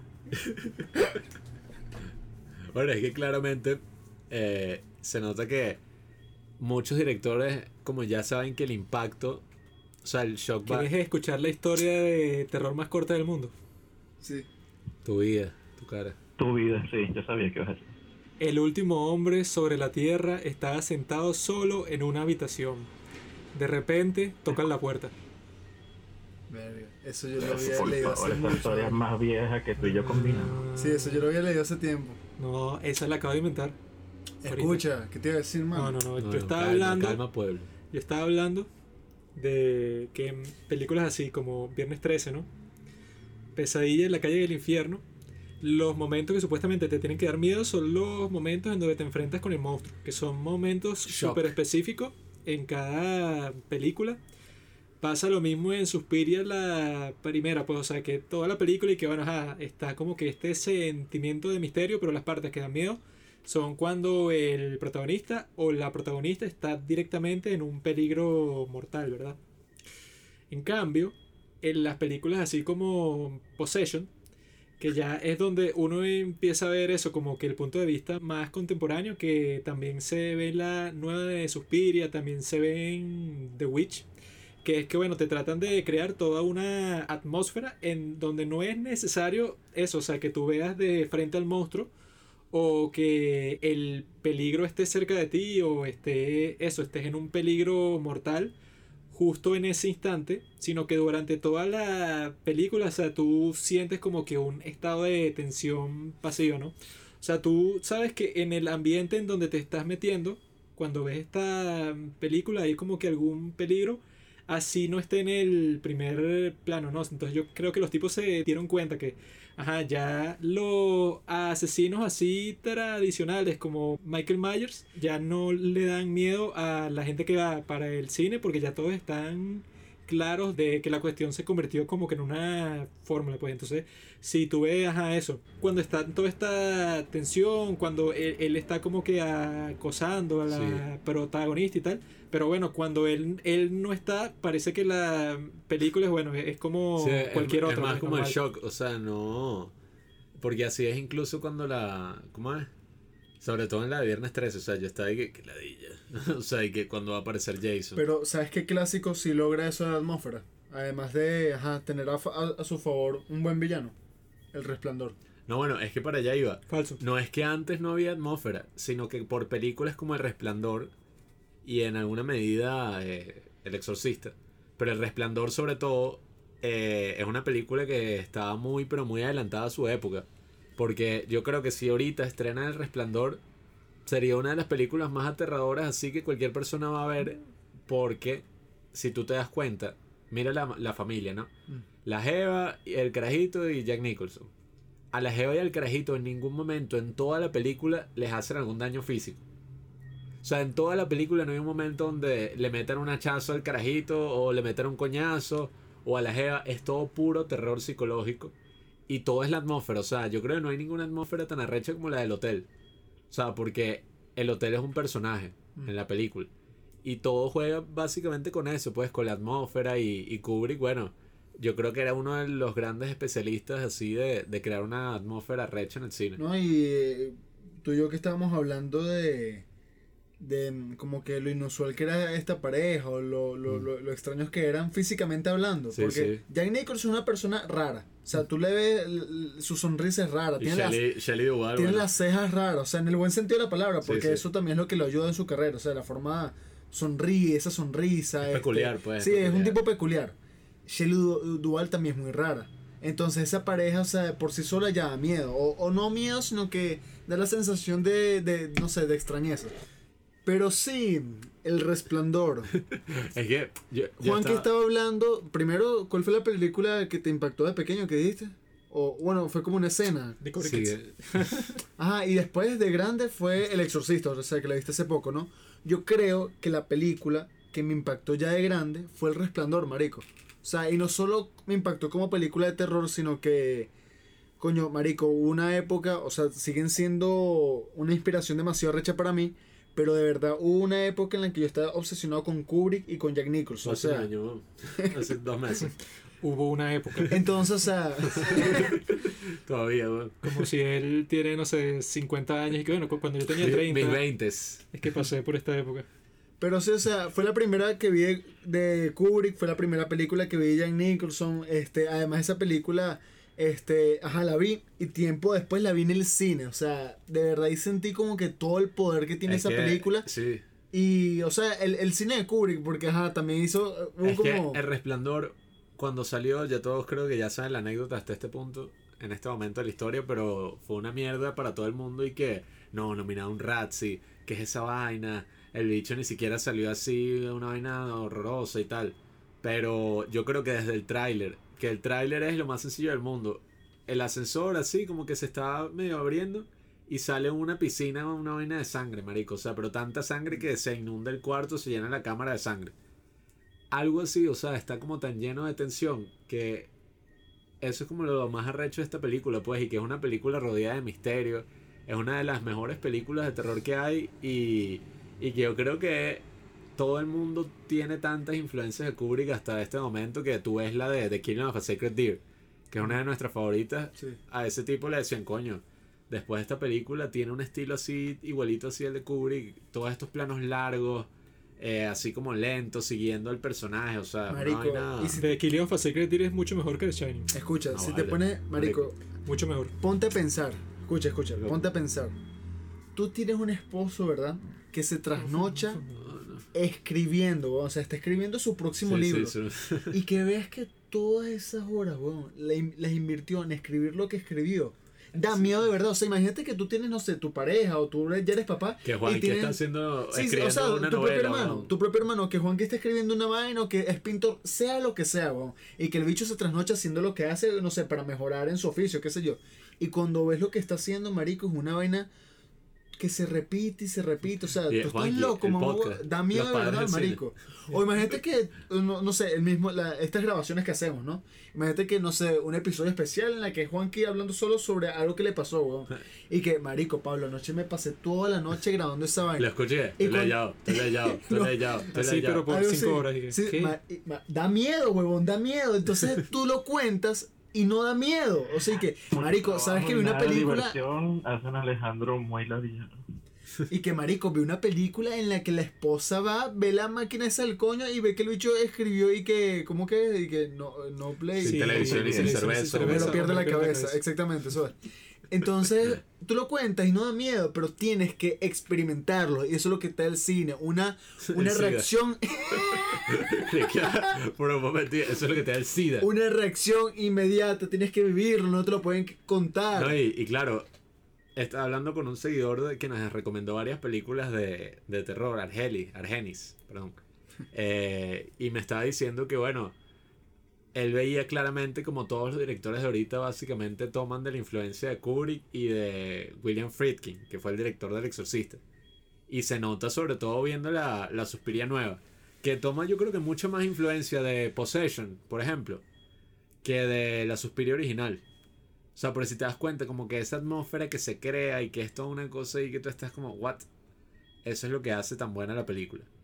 Y, y nada, o sea, yo ahorita estoy emocionado sobre todo con el género del terror, pues ya... Porque ya es como otra cosa, ya no es tanto que en esa película todavía sacan, porque es como uno de los géneros que es más barato hacer y que puede dar más rentabilidad. Pero yo creo que ya no es como que, ay, bueno, la película que uno dice, ah, ¿qué están dando? Vamos a meternos una de terror. Pasa y quédate la jeva ahí o para Ese es el punto, chamo. estar con tus panas y que. ¡Mira, se cagó! Shh, Marico, shh, cuando vimos Hereditary, weón, es, ¿sabes? la carajita hace un ruido con la lengua, ni así. Mamá, weón, ven como unos Esa sí es la película perfecta para estar así porque es una película de terror pero terrible. Que la di esa gente, marico. Es Tenemos unos bichos al frente y acá, marico, cada Hereditario rato. es una porquería. Los bichos y, Es y se ríen. película. ¡Ih, qué fino estoy haciendo! Mámalo. Sí. Qué bueno. Es Ustedes vieron una película llamada Unfriended. Ah, Esa es sí, pero ¿no? ese es un meme, chamo. Unfriended. Ah, es, que estás hablando de lo que lo que acabas de decir, pues que es, la, es lo- eh, que las películas de terror es un género más barato para hacer. Bueno, esa película es un buen ejemplo porque primero es una mierda. Segundo, fue barata de hacer porque fue hecha solamente por gente usando Ike, computadoras para hacer todas las escenas. Y en tal caso solamente usaron un, sol, un, un solo set que fue una casa. Y al final hubo gente que le gustó ese tipo de mierda barata. Y salió la secuela y todo. On Friendek Dark Web es bueno. La dos. Eh, eh, gracioso, la, la- ¿no? la primera, la primera es una mierda. La segunda no la he visto porque ya me parece Es una cagada. completamente Eh, un- un eh, ¿no? no. O sea, porque también si voy a ver una película así, no voy a esperar que sea, no sé, el Padrino 2. sino ¿Sabes que, ajá, para ¿Sabes qué divertirme siempre- un rato ya. No, viste como la caraja, como la caraja actuaba, o sea, la, eh, la, eh, la principal en Unfriended, la caraja no sabía manejar una bendita computadora, no Sí, sabía sí. usar nada, Mira, no, tú... no- no sabía usar Facebook, o sea, Ah. ni, ni siquiera le, estaba escribiendo al, al puto fantasma y solamente se estaba escribiendo ella misma y borraba el, el mensaje, ni siquiera lo mandaba. El fantasma me y el fantasma que. O sea, a mí me da miedo lo estúpido que es. Hola, fea. Mira, ¿Quién eres? Alejandro, ¿qué piensas tú de las películas de Ari Aster, Hereditary y Midsommar? Hereditary me de verdad vi parte y el final no lo vi, solamente me metí en Wikipedia, después vi el final y dije, ah, ah, con que se terminaba. Porque en sí a mí no me pareció miedo, pues, sino más bien triste. Porque, o sea, de- trataba, trataba de ser una película de miedo, trataba de ser una película de, de suspenso en sí, pero al, al fin y al cabo uno ve la película y la termina de ver y yo decía, son- me parece más bien una, una situación, un, un error que pasó y bueno, pasó lo que pasó y No, y- terminó la película y dije que, ajá, bueno, qué triste, ahora dime, ¿qué coño fue lo que, te- lo que terminé de ver? Un carajo enfermo. Es que ahí hubo una mega oportunidad perdida en Hereditary. Porque, ajá, el tipo, hay una película de terror y tal. Y yo mientras la veía, yo dije, coño, eh, que bueno, aquí van a dar spoilers para Hereditary y tal. Pero yo, yo cuando la vi, yo estaba ahí que, verga, mira, qué genio este tipo. O sea, es una película sobre enfermedades mentales y, y lo duro que es perder un familiar. O sea, es como una metáfora. Y no, Es una, eh, película eran los de terror que trató, que Era el trató diablo. bastante y no pudo. Sí, sí, o sea, al final no, es el diablo. El director de esa película dice que no, esta no es una película de terror, sino un drama familiar. Y que bueno. Sí, yo no sé, en mis dramas familiares del día a día no, no está mi mamá orándole al diablo. En el cine, cuando la fuimos a ver, todo el mundo se estaba riendo en los momentos que supuestamente que, ah, el fantasma movió el libro de la esquina y así probó que está ahí. O sea, Ah, mira, mira, mira. Un- una, una pregunta que, le, que les iba a hacer también hablando de eso. ¿Cómo prefieren ver las películas de terror? ¿En el cine, donde hay gente, o en su casa? en mi casa da más miedo, pues, porque estoy yo solo y pueden pasar así, o sea, las situaciones se ven como que más directas. Pero en el cine, donde la gente eso, pues, o sea, tú vas a ver la película de terror con tus panas o con tu jeva, pues entonces no te la estás tomando muy en serio, sino que estás ahí más para divertirte, pues entonces Aunque el exorcista en el cine. no es como que una experiencia muy aterradora. A mí me Creo- gustó ver esa. Creo que en mi casa también, pero porque la gente cuando está nervioso, tiene miedo, suele reaccionar con la risa. Mm. Y eso a veces me molesta. O sea, yo también suelo reaccionar con la risa, pero cuando no, y el resto sí, me molesta demasiado. Y ni siquiera pasa con el terror. O sea, tú ves que si Sí. Joker o Once Upon a Time in Hollywood, y la escena en la que el enano no puede salir del apartamento, la escena en la que Brad Pitt le cae de coñazo a los hippies, ¿verdad? Me da rechera cuando la gente se ría porque está súper tenso. Y obviamente después cuando hice un rewatch de las películas sí da cierta risa porque, ajá, o sea, ya no tienes la atención que obviamente tienes la primera vez que la estás viendo o lo estás viviendo. No, y, y bueno, para mí no es tanto. O sea, porque bueno, si es por mí, yo viera casi que todas las películas en el cine, pero bueno, como muy arrecho tener la mega pantalla, el sonido, las cotufas, salir de tu casa. Pero yo creo que también para mí no es tanto. Para mí es más o verla solo o verla acompañado. Porque yo creo que si yo veo una película como Funny Games o algo así, hay una, no la he visto, pero The Strangers, creo que se llama, que es como una película donde entran en una casa. Son unos bichos raros, entran a una casa y secuestran a la familia. No, no, por favor. No, no, no pongas esa película de Strangers, no. Imagínate ver esa solo, o sea, que tú... mala. Sí, sí, yo vi, yo vi que era una mierda, pero como que ese concepto, o sea, ver la película solo, yo creo que nunca he visto una de terror solo. Pero si yo estuviera viviendo solo Qué cobarde. y veo una vaina así, marico, yo estaría ahí que... Mira, y tuviste la de Midsommar. Esa de verdad que ni no la, no la sé. No sé qué es. Ese es del mismo que Sí. hizo Hereditary, pues, su segunda película. Mm. Es, es que, coño, Que también es de A24. Ari Aster tiene talento, no puedo decir que no, pero es- eh, es como, ajá, está muy bonito grabado. Es como, ¿cómo es que se llama esta, weón? La de Zendaya. Una mierda, compadre. claro. Euforia. Es como euforia, o sea, muchas veces yo veo unos planos muy arrechos y unas vainas, pero yo digo, ajá, marico, muy arrecho, pero no siento que esto lo necesite la película, ¿sabes? O sea, como que unas vainas todas arrechas así, elaboradas Tú lentas. tienes que explicar, Robinson, por qué te gusta Ari Aster, porque aquí todos estamos en tu contra. Bueno, Ari Aster me gusta porque ¿Te gusta? ¿Te acuerdas lo que mm, dije al principio de que el terror no debería ser algo que tú deberías imponerte, sino que es algo natural, o sea, algo que está ahí como que tú, tú eres como parte de ese mood, ¿sabes? Ujú. Yo no me tengo que imponer en, ese, en esas películas sentir miedo, o sea, ya es algo como que una vez que empieza es como parte de mí, o sea, es como si lo estuviera viviendo. O sea, en Midsommar yo estoy en, esa, en ese campo, en esa vaina. En Hereditary yo soy parte de la familia, estoy en ese caso, o sea.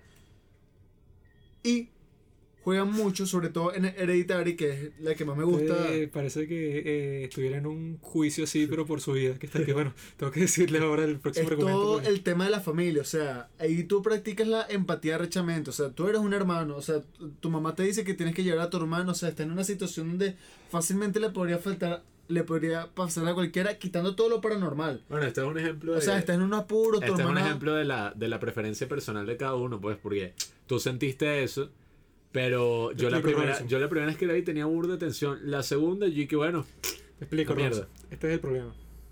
Ari Aster es un individuo que se enfrenta al dilema con el que se enfrentan todos los cineastas que quieren empezar a hacer películas. ¿Hago lo que yo quiero hacer o tengo que combinar eso con algo más comercial para que, bueno, me permitan hacer mi segunda película porque tengo éxito en taquilla, ¿no? Entonces él, por ejemplo, con Hereditary, yo lo que supongo es que él quería hacer una película de drama familiar y que, bueno, como eso y que cómo se enfrentan las personas al duelo y tal, y que si, si se muere una persona, cuál es el efecto que puede tener en la, en la psicología de toda la Familia. gente que vive ahí, ¿no? Pero él debe estar claro que si la película es de eso y ya, ¿verdad? Tiene mucho menos atractivo que si hace así, o sea, que si un tráiler de película de terror, de un culto, de todo un drama, ¿no? Entonces él dice que, ah, bueno, él quería hacer una película de drama familiar, pero, pero terminó haciendo una película de terror. Porque él eh, está claro, bueno, que eso lo va a, a ayudar a, a vender mucho más, ¿no? Y eso se nota porque, bueno, cu- cuando nosotros la vimos por segunda vez, ya se le quita absolutamente toda la atención, porque la primera vez que, que tú la ves, tú estás y que bueno, quizá todo esto que está pasando no es real, pues, o sea, esto es como que de la ima- imaginación de esta gente, como están en un estado así alterado tan paranoico. Es posible, bueno, o sea, como la magia no existe ni nada, bueno, que se lo estén ima- imaginando y ya. Pero cuando todo termina siendo real y que te lo ponen desde el principio y que esto no solo es real, sino que fue un plan del destino de, de que estas brujas y que la mamá del, del personaje de Tony Colette y que no, ella tuvo a su hija para que tuviera a este otro ser que es la chama que hace para que, bueno, ella es el verdadero demonio que lo tiene que traspasar a un cuerpo masculino, o sea, la ahí es que más pierde como todo el interés. rebuscada del mundo, ¿no? Cuando, ajá, Eso, e- e- eso no es el, el plot de casi todas las películas de Paranormal Activity. Sí, o sea que cinematográficamente ajá, puede estar muy bien, pero claramente como nosotros vimos en el cine no logra el efecto que quiere, pues, porque que si cuando, es, cuando está así, pues que, y que no, y que vamos a ver si me puedo comu- comunicar con mi hija y tal, ahí todo el mundo en el cine se, se está riendo porque, bueno, eh, la situación como que la presentan de una forma medio ridícula, pues. No, y, y que... Pero lo hacen, lo, lo hacen con esa intención, o sea, de que la vaina sea así, porque hay una parte, que o sea, todo el mundo se están tratando de comunicarse con la niña, ¿no? Y el carajito se asusta, este Nat Wolf, o no sé cómo se llama el, chame- el chamo.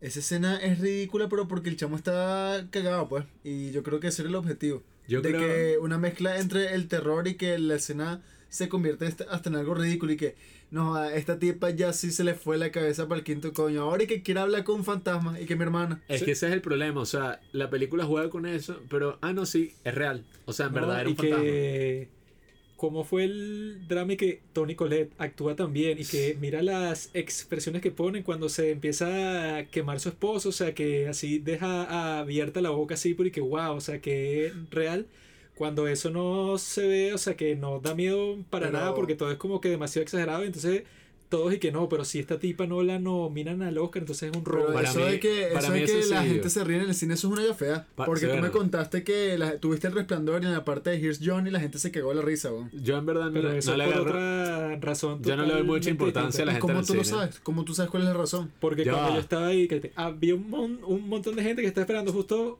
esa escena para grabar la cosa para Instagram. Que Sí, están, esto es con una eh, película nueva. pues. que eh, están con hecho y que icónico, mire, y que el tipo va a romper la puerta y va a decir, here's, here's Johnny. Yo vi como a cuatro personas Todo depende. con el teléfono ahí que esto para Instagram. Todo perfecto. depende, o sea, eh, cuando nosotros vimos eh, eh, Jerez, maldita se le al diablo, este, marico, eran, los que se ríen eran unos niños, weón, o sea, tenían, Todo unos, el qué sé yo, mundo se 15 estaban años, riendo mentira, eran los carajitos que teníamos Marico, enfrente, yo lo veo- hasta- ah, eran los carajitos que Yo teníamos no lo enfrente. veo- todo el cine. Yo no lo veo ¿Por qué tan no, complejo, bro? marico. Porque Yo sí. lo que hago es ver esto. Mira a Ari Aster y mira a Robert Eager. Las dos son las mayores promesas del terror de la actualidad. Y Jordan Peele, Robert Eager es mil veces más arrecho que Ari Aster como director. marico, es ¿Por que tú ves Lighthouse The Witch son obras maestras ya, o sea, ya, Porque, marico, el bicho está claro qué película está haciendo. Mientras que Ari Aster y que, bueno, esta es una película sobre una relación que va a terminar, eh, que es Midsommar, pero toda esa mariquera está metida en una vaina de un culto, hace un homenaje a Nicolas Cage en The Wicker Man. él mismo dijo con respecto a Midsommar que él no le interesan para nada los cultos, sino que lo puso ahí co- como que por, Ojo. no sé, para que tuvieras como que una Ari, excusa. mira, Ari Aster se va a convertir en, el- en el nuevo M. Night Shyamalan. Va a ser una película Sí, sí, que, sí. ay, coño, qué arrecha la película. Es lo mejor que ha salido. Yo creo que este director eh, muestra promesa. Y al final, toda la demás es una mierda sí. y hasta él mismo se convierte en un meme. medio... Yo creo que más bien todo se le subió a la cabeza. Dijo, Hereditary tuvo muy buena recepción. Yo creo que puedo seguir haciendo algo con esto. Y bueno, siguió haciendo. O sea, yo no he visto Midsommar, pero ahorita me acabo de leer la, eh, la hipnosis en, en Wikipedia de la película y de verdad que no me parece algo muy original. Él dijo que Ah, supuestamente tendría la que próxima verla. película que iba a hacer iba a ser una de comedia. Porque que no, ya eso del terror me tienes muy asustado. Creo que va a ser una de comedia. Y dije, marico. O sea, es, Robert Eager sí me parece un bicho de verdad talentoso. El otro que ha hecho varias de E24, que se le ha comprado a E24, eh, Trey Edgar Schultz, que hizo Krisha, que hizo It Comes at Night, y ahorita el año pasado Waves. Coño, la gran diferencia es que estos bichos son de verdad directores talentosos, más allá de que sea una película de terror, un drama, lo que sea. Tú le quitas todas esas vainas y sigue siendo una tremenda película. ahorita que nombras a ese tipo, Trey Edward Schultz, este, mucho más arrecho. Porque es como, o sea, no quiero llevarlo hasta ese nivel, pero es como una especie de Kubrick si te pones a ver, porque si haces películas de terror, Todo el mundo es Kubrick también. Y Yorgos también hace- con The Killing of a Secret Deer tam- también es Kubrick. Eso también, parece. largos. eso sí, no, eso sí es Kubrick puro, No, no. The Killing of a Secret Deer. Eh, Se parece, se según parece. él, este le, Escucha. le saqué el Kubrick a todo. Ajá, tú ves Robert Eggers, Jordan Peele, Ari Aster, o sea, puro terror, pero ves a Trey. Edward Schultz que hizo Waves, que es un dramón, y después ves estas de terror que ha hecho y el tipo se desenvuelve súper bien en estos dos campos, pues. Pero yo creo que sí, Robert Eggers la tiene mucho más clara que Ari Aster. O sea, Ari Aster no sé si trata de hacer una vaina familiar, una vaina de este, posesiones, o trata de hacer una vaina, un conflicto de pareja, una vaina de culto, o sea. Robert Eggers está claro lo que quiere hacer. Esta vaina de bruja y más nada. O sea, el bicho no aborda mucho campo, pero lo que aborda lo hace a la perfección. No, y, pues. y si aborda, o sea, tú ves The Witch y es una película súper concentrada, pero cuando tú la analizas, tú dices, mierda, en verdad esto es súper claro, o sea, si la bruja no existiera, o sea, está haciendo un comentario bien arrecho de las familias en esa época, o sea, de que el carajo mandó toda la mierda por orgullo para tener a su Pero familia. si están Cristo. solos en el medio de la nada, o sea, cualquier cosa que escuche, berro. y esas son las da miedo. películas arrechas, o sea, que, que Mira, eso te, no... te voy a ser sincero con la de Witch. Yo la vi hace tiempo y traté de hacer el ambiente lo mejor posible, o sea, porque había escuchado, ay, no, es la mejor película, una buena trama, buena serie. Puse la película, apagué todas las luces completamente de noche, a las 12 de la, de la noche. Vi la película, la terminé de ver y me sentí como que me quitaron una hora de mi vida y no la voy a poder recuperar. Sí, esa, esa no le gustó un coñazo de gente, pero ¿Por qué no, sé te gustó? no? No entendí. Mira, yo, yo, yo te lo voy a decir sinceramente, o sea, ellos trataron de hacer, trataron de hacer algo interesante. O sea, ok, me gustó que el ambiente fuera en esa época, durante eh, casi durante la época de, de Salem, pues, de las brujas y eso, y de las persecuciones. Entonces yo digo, ok, sí, se, se ve, se ve bien, pero entonces después empieza el conflicto, que el, el carajito se perdió. Y entonces después yo digo, ok, se perdió. ¿Qué pasó? Ajá, después muestran a la bruja y toda esa vaina. Y yo digo, ok, ¿para qué coño me la muestra? O sea, no me interesaba. Después sigue la cosa. Y entonces después vienen los otros. eh, los otros carajitos también se pierden. El papá se vuelve loco. La mamá también. Todo el mundo se vuelve loco. Al final sale, mira, cuando salió de lo, lo de la cabra, cuando salió lo de la cabra, yo me quedé, ok, trataste de agarrar algo de folclore, está perfecto, pero cuando salieron todas las viejas desnudas bailando la vaina, yo dije, ok, bueno, esto podría haberme lo mostrado de otra manera.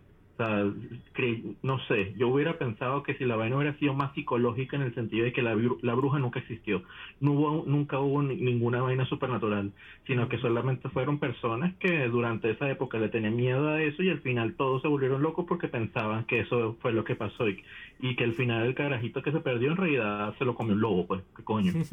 Pero después cuando me lo muestran, me muestran la bruja, me muestran a Baphomet, me muestran a todo eso, yo digo, ¿qué, qué clase de, de cosas trataron de hacer aquí? Entonces ya, ya yo decía que, bueno, ellos trataron de hacer algo bueno, pero a mí no me gustó, sinceramente. Pero- aunque, a- aunque, bueno, Siento que lo estás diciendo más como algo que de gusto, o sea, de que no te gustó a que está mal hecho. Este ya se picó. Fue rápido. Exacto.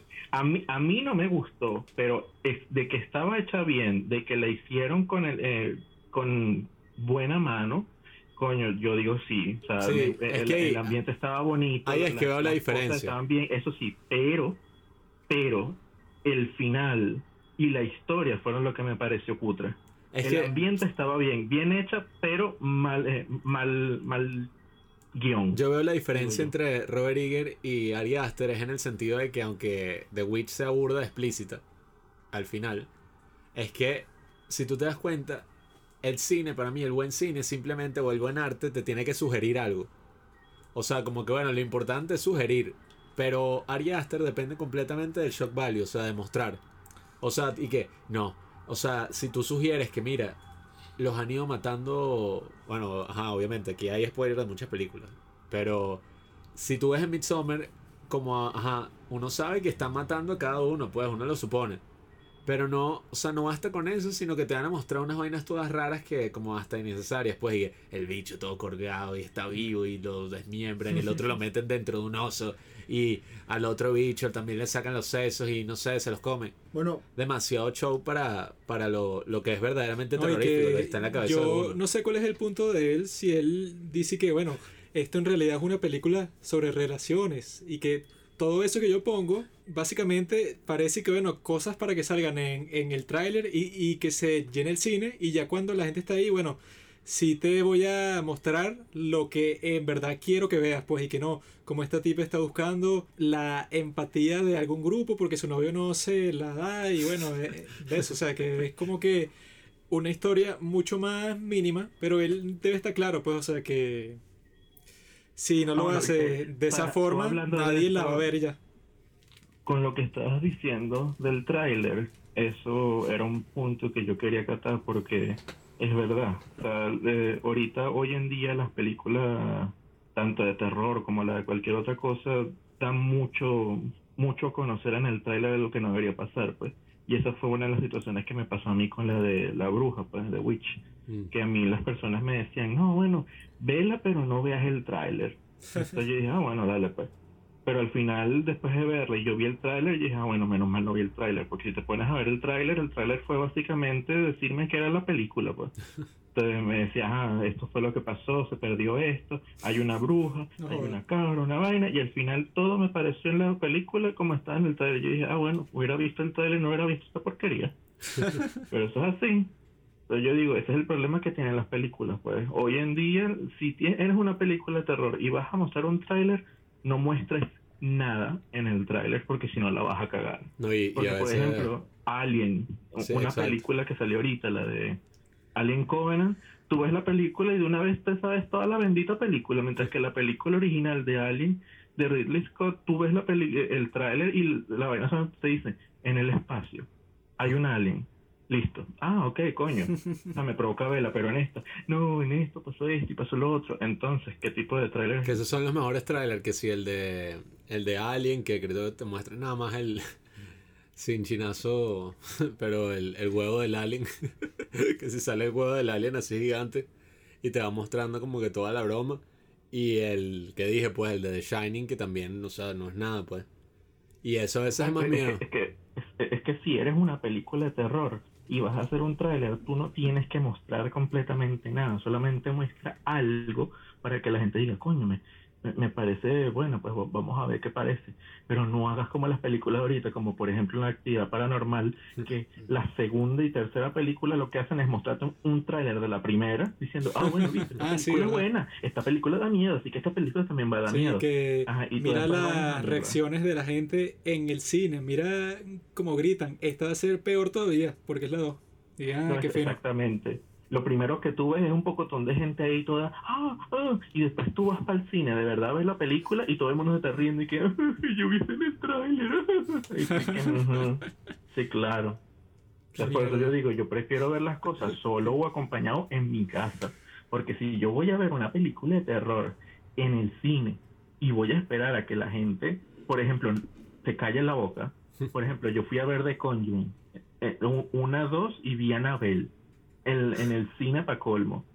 Una mierda. Ah, nosotros vimos The. Conjuring 2 juntos, ¿te acuerdas? Que, que ese mismo día salimos del cine. Claro. y hubo un tiroteo. Como todo el mundo, eh, to- todo el mundo se estaba ahí riendo y diciendo, ay, No, pero- tan tonta". ¿No te acuerdas de cuando salimos estaba como la policía y que pasen por aquí?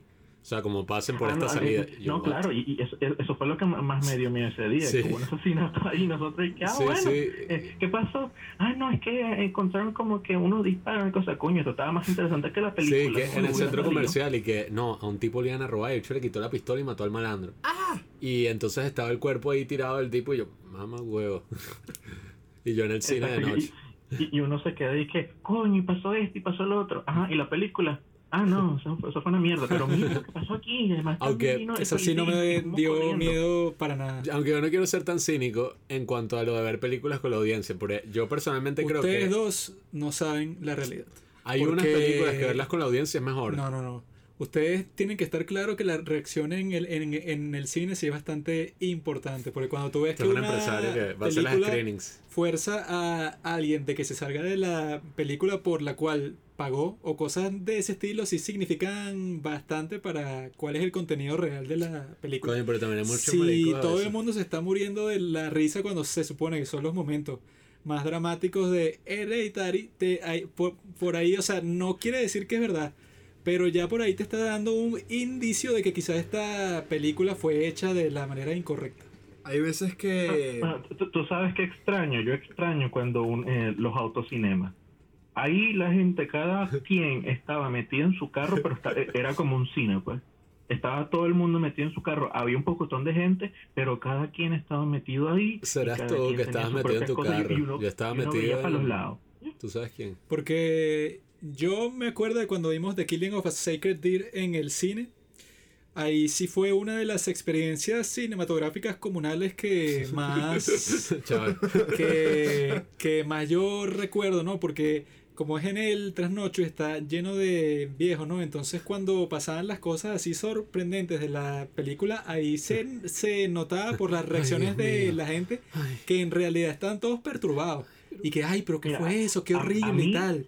A mí la película que más me dio miedo al ver en el cine fue Zootopia, porque cuando yo estaba a mitad de la película, y esa fue la segunda vez que yo la estaba viendo, me dijeron que estaban robando el cine. Ah, eso, fue, claro. eso fue lo más lo, lo que más me dio miedo yo Eso en el sí cine. ya es Y todo el cine mundo estaba 4D, bien, bien cagado por eso. Pero en esta de The Killing of a Secret Deer, un, yo nunca había visto tanta gente que se saliera del cine, no a los dos tercios de la película. Sí. Coño, no te acuerdas. Pero que sea a los 45 minutos. A los 45 minutos, a la hora de la película, ya se habían salido como cuatro personas del cine, pero Ah, de distintas perdió. partes del cine. Entonces, o sea, si vas a decir que no importa para nada la reacción de la gente cuando está en el cine, pues te voy a decir que Yo no, es digo, mentira. yo no digo que no importa para nada, pero hereditario, Es eso no fue que. y en que- The Killing of a no, no. Secret Deer ves que ajá, es como que toda una atmósfera que te hacen desde el principio que a la hora y pico ni siquiera está ni cerca de las partes como que más escandalosas de toda la película y ya los que están ahí, muchos como que se ofendieron personalmente, incluidos mis padres, que fue que esto es lo más horrible que he visto en toda mi vida. Y no te, y no te muestran nada, ni, ni sangre, ni vísceras, ni nada. Sino es con pura atmósfera y, y con puro. O sea, con puro cine como tal. Habla. Entonces, por eso es que yo digo que ustedes dos son unos No, idiotas. no, tienes, tienes razón, Juanqui. O sea, No de, tienes razón. de verdad sí tienes razón, marico. Y es algo que pensándolo ahorita, y la respuesta que di, la di casi que sin pensarlo. Y que me- hasta medio cínico y que, que la de ella compartir la misma sala con gente de mierda que reacciona como yo no quiero que reaccione, ¿sabes? No, ojo. Pero escucha, no he terminado. Maldito sea. Oye, de Escucha, tu punto, mamá huevo. Cuidado, chamo.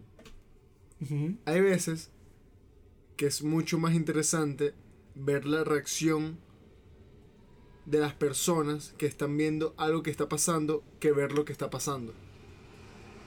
Y Eso, eso, eso no es como ver un- una, una serie y decir, ah, bueno, vamos a ver Game of Thrones. Ay, pero ya tuviste la primera temporada. Sí, pero es que yo quiero que tú la veas. Y te pones a ver a personas con eso. Y bueno, Eso es fino. lo viví muy arrechamente. ¿Qué? ¿Qué? ¿Qué le pasa a este marico? Vale. ¿De qué estás hablando? no? Cálmate, chamo. Le dio un Yo lo que ataque. digo es, yo lo que digo es, no está mal ajá, tra- tratar de tener una experiencia como en el cine, pero en vez de estar en el cine con un pocotón de gente que a ti no te importa y que puede estar, bueno, pues riéndose para el coño en una parte donde le están sacando los órganos a alguien, es preferible yo verla en mi casa con un grupo de amigos y yo sé que se van a cagar y entonces de repente ellos se van a cagar porque yo sé que se van a cagar. Es que. No, no, yo no voy a ver a Anabel y entonces de repente, durante los dos segundos que la película empieza y sale el título, ya hay tres mujeres gritando. Marica, ¿qué, qué, qué- qué entraste aquí? ¿Qué Ojo. pensabas que ibas a ver aquí? A veces también no. depende del cine, marico. Porque. Escucha, marico, me arrepiento demasiado. ¿Qué? Porque respondí sin pensar. ¿Qué? A mí sí me gusta ver las reacciones de Ah. las Se lo poseyó el diablo. ¿Qué le pasó a este marico? A mí sí me gusta ver las reacciones. No, Lo viví. es mentira. Yo lo viví. The power of God compels you. Dios mío. Salte. Dios, por favor, un favor. ¿Qué?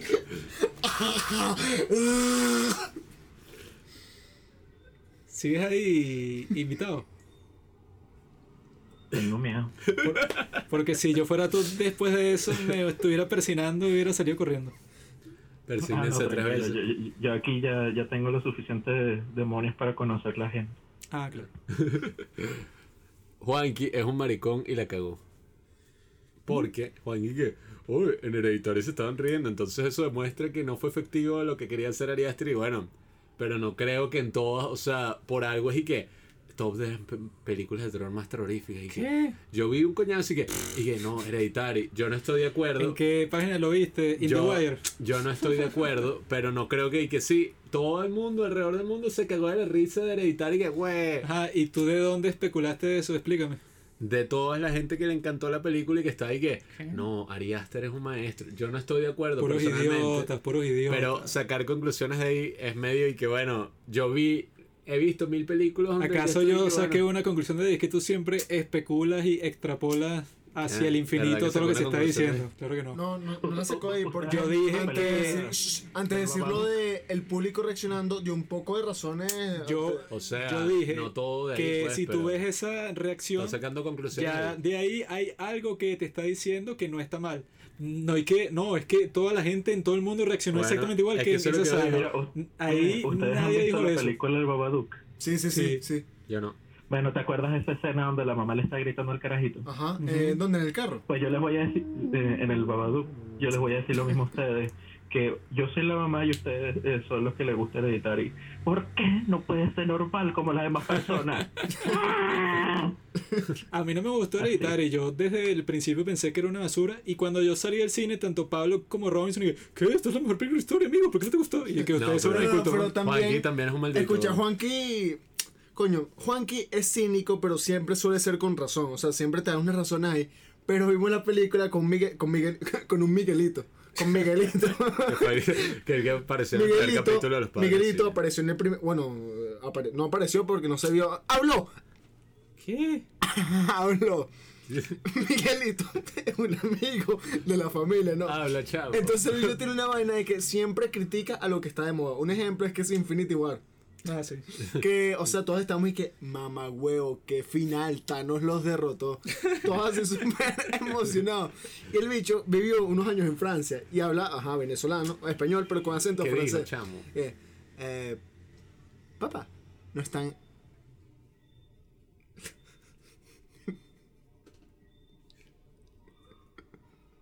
¿Qué dijo? ¿Qué dijo? No. No. Mira, si, si el Miguelito del que estás hablando es el que yo conozco, Sí, sí. Sí, todos sí. sabemos que ese Miguelito es un hipster que dice, ay, a ustedes les gustó la película del 2020, pues son unos idiotas, porque a mí me encanta el cine de Alemania de 1983. Ustedes no saben lo que es la clase. ¿Qué, Yo tengo todas las películas de inglés y de Australia y todas son mucho mejores que esta mierda que están ¿Qué es viendo. Yo de verdad no entiendo cómo ustedes pueden ver esta mierda de película. Yo dije, ah, bueno. ¿a quién le importa? Que, mientras, me confundiste con alguien a que le importa. que mientras ustedes están viendo películas de Infinity War y toda esa vaina, yo estoy viendo películas de expresionismo alemán y siempre con esta, esa pretensión ladilla y ese... Yo que dijo, creí que No, no, ibas no, a- no, no, es un ejemplo. Yo creí que ibas a decir una cita directa de algo que dijo. Pues. ¿Qué, qué fue que- eso? ¿Qué dijo, maricón? ¿Qué le dije? En realidad no es algo tan único. Eso sí parece más real de que salió de sus Pero, labios. Ojo, Miguelito es súper pan. En Él me eso ayuda mucho. Cállate, Yo una vez estuve sin, sin techo y Miguelito me ayudó, pues, o sea, sí. El problema, Esos malditos el problema es que cuando se acabó Hereditary no se ríe, coño. Eh, todas esas tomas, toda esa vaina, la tensión. Y este maricón, ¿y qué? Es una mierda de principio a fin. Bueno, tanto Pablo como Robinson salieron de esa película como si estuvieran saliendo de 2001 Odisea en el espacio por la primera no, vez. no, no, cínico. Pero tú y Miguelito, sobre todo Miguelito, que ajá, tú has tu Bueno, Miguelito también da Este razones, no dio pero ese como, momento, como reacciona si no, hay que- Miguelito siempre. Escucha, escucha, escucha, yo- escucha. yo doy la como razón reacciona Miguelito siempre da más risa por el acento y como se expresa y que en realidad no, no es tan terrorífica. Y que, En realidad, eh, por favor, en realidad no da tanta... Favor. Yo lo que les dije a ustedes en el momento fue que, bueno, tanto show, tanto drama, cuando, bueno, la gran revelación y que el culto al dios de no sé quién, o sea, que me pareció un final ya muy ridículo para toda la atención y todas las cosas que te estaba mostrando desde el principio. Yo creí que se iba a ir por esa rama, el drama familiar, para nada. Yo solo le voy a decir una cosa a Juanqui, en general. You're not an asshole, Juanqui. You just try so hard to be. Y lo, y lo mismo pasó con Midsommar. Nosotros Juanqui siempre se le quiere dar que es más que uno, habla claro. Salimos de, de, de ver Midsommar, ¿no? Cómete Pablo, este. mi hermano y yo. Y entonces, ajá, yo salí diciendo que fue exactamente lo que yo lo que le dije a Pablo así verbatim, pues, o sea, y que y que I liked the filmmaking, but I didn't like the film. Y Pablo que es buenísimo esta serie, no te pasa tal cosa. Y yo que No, es no, una no. mierda, No, o sea, dije- está filmada bonita dije, y no sé vaina. Pero más allá de eso no hay nada interesante Yo le porque dije toda la parte del curto es súper el curto es súper superficial Y hay puros. Y Ah. como dijo nuestro amigo Sebastián González, ahí hay puras personas. No hay, no hay personajes. Y donde no hay personajes, a mí no me interesa si está Yo grabada dije con la Juan que- mega que, cámara en coño, 4D. Y que yo, y que no sentiste así cuando era el final, no sentiste nada, o sea, yo estaba como que mierda. Y este que yo no sentí absolutamente nada de principio a fin. Y yo que bueno, Escucha, escucha, Pablo, eso que dijeron ustedes de que lo Ari volvimos a Aster, ver, se Ari dio Aster cuenta que depende mucho de lo que Sí, muestra así como ¿Te que diste cuenta? de lo visceral y que bueno, esta escena es súper choqueante porque que si que el novio de la Jeva está metido que sin un, en un oso, pues, o sea, literalmente. Pero la vuelves a ver, pasan los años y la vuelves a ver Claro. y no impacta tanto. En cambio, en The Lighthouse, cuando Robert Pattinson tiene toda esa luz en la cara y tú no sabes qué está viendo, eso es mucho más efectivo con el paso del tiempo y tú puedes hacer, no sé, o sea, miles de rewatches y la vaina va a seguir impactando porque es la imaginación y eso no tiene límite. O sea, es como dijo Pablo, una cita de Robert Ebert, este que... Roger Ebert. Roger Ebert. Que peli- las películas no cambian, nosotros sí. Entonces, como es algo que no te muestran explícitamente, sino que es la Ahí- imaginación, hoy en día, yo joven, ¿verdad? Me imagino algo. Pero los 40, que he vivido, que va- voy a vivir tantas cosas. Ahí- a Si es que llego, pues, Ahí voy a imaginarme otras cosas. Hay veces que las películas sí cambian porque, por ejemplo, George Lucas siempre anda actualizando güey. las, Ah. las versiones de Star Wars, entonces le pone más efecto y más soldados y más Qué extraterrestres. gafo. Esta es la cosa, es, mira, ¿qué es un crítico de cine? Un hombre va al cine y ve una película. El crítico de cine es el que admite que él es ese hombre. Juanqui nunca quiere admitir que él es ese hombre. Juanqui que no. Yo desde que vi la película yo sabía que esto era así, o sea, verdad, porque no qué vaina y tal. Ustedes, que son unos plebeyos, fueron que se emocionaron con la Escucha, película. escucha, escucha, escucha. Cálmate. Ok. Lo amarramos. La vida de un crítico es sencilla en muchos aspectos. Está leyendo. Escucha, escucha. Está leyendo Ratatouille. este Escucha. nuevo. arri- escucha. escucha. Se salió, ¿no? La vida de un crítico es sencilla en muchos aspectos. Arriesgamos poco. Ni leyendo. Este ¿no? este pasa ¿qué Robinson. Eh, Acción. Arriesga.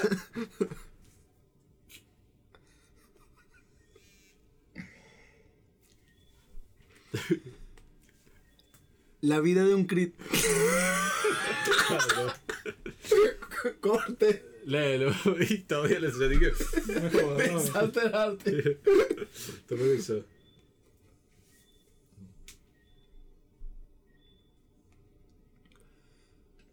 La vida de un crítico.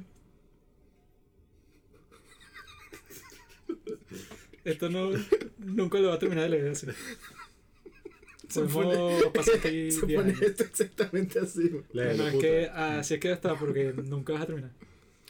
La vida de un crítico es sencilla en muchos aspectos. Arriesgamos poco. Que no te Arriesgame poco. La vida de crítico es sencillo de ti. Arriesgamos un poco. ¿Qué es eso? Es que me trazó mental la broma. Ok, Arriesgamos poco. estás ahí, Alejandro. Qué gafo. Sí, Se está pesado el latigazo.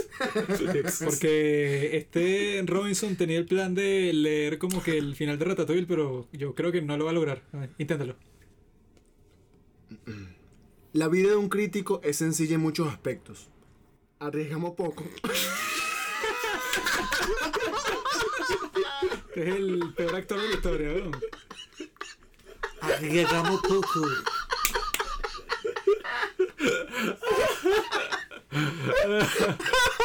¡Qué loco!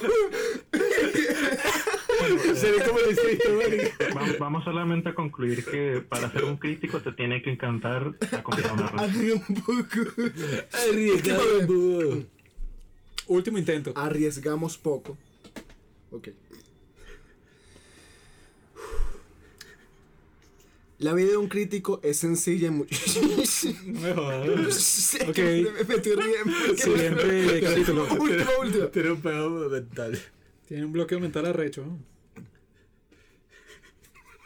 Dale, Sí, no dale. puedo. chavo, dale.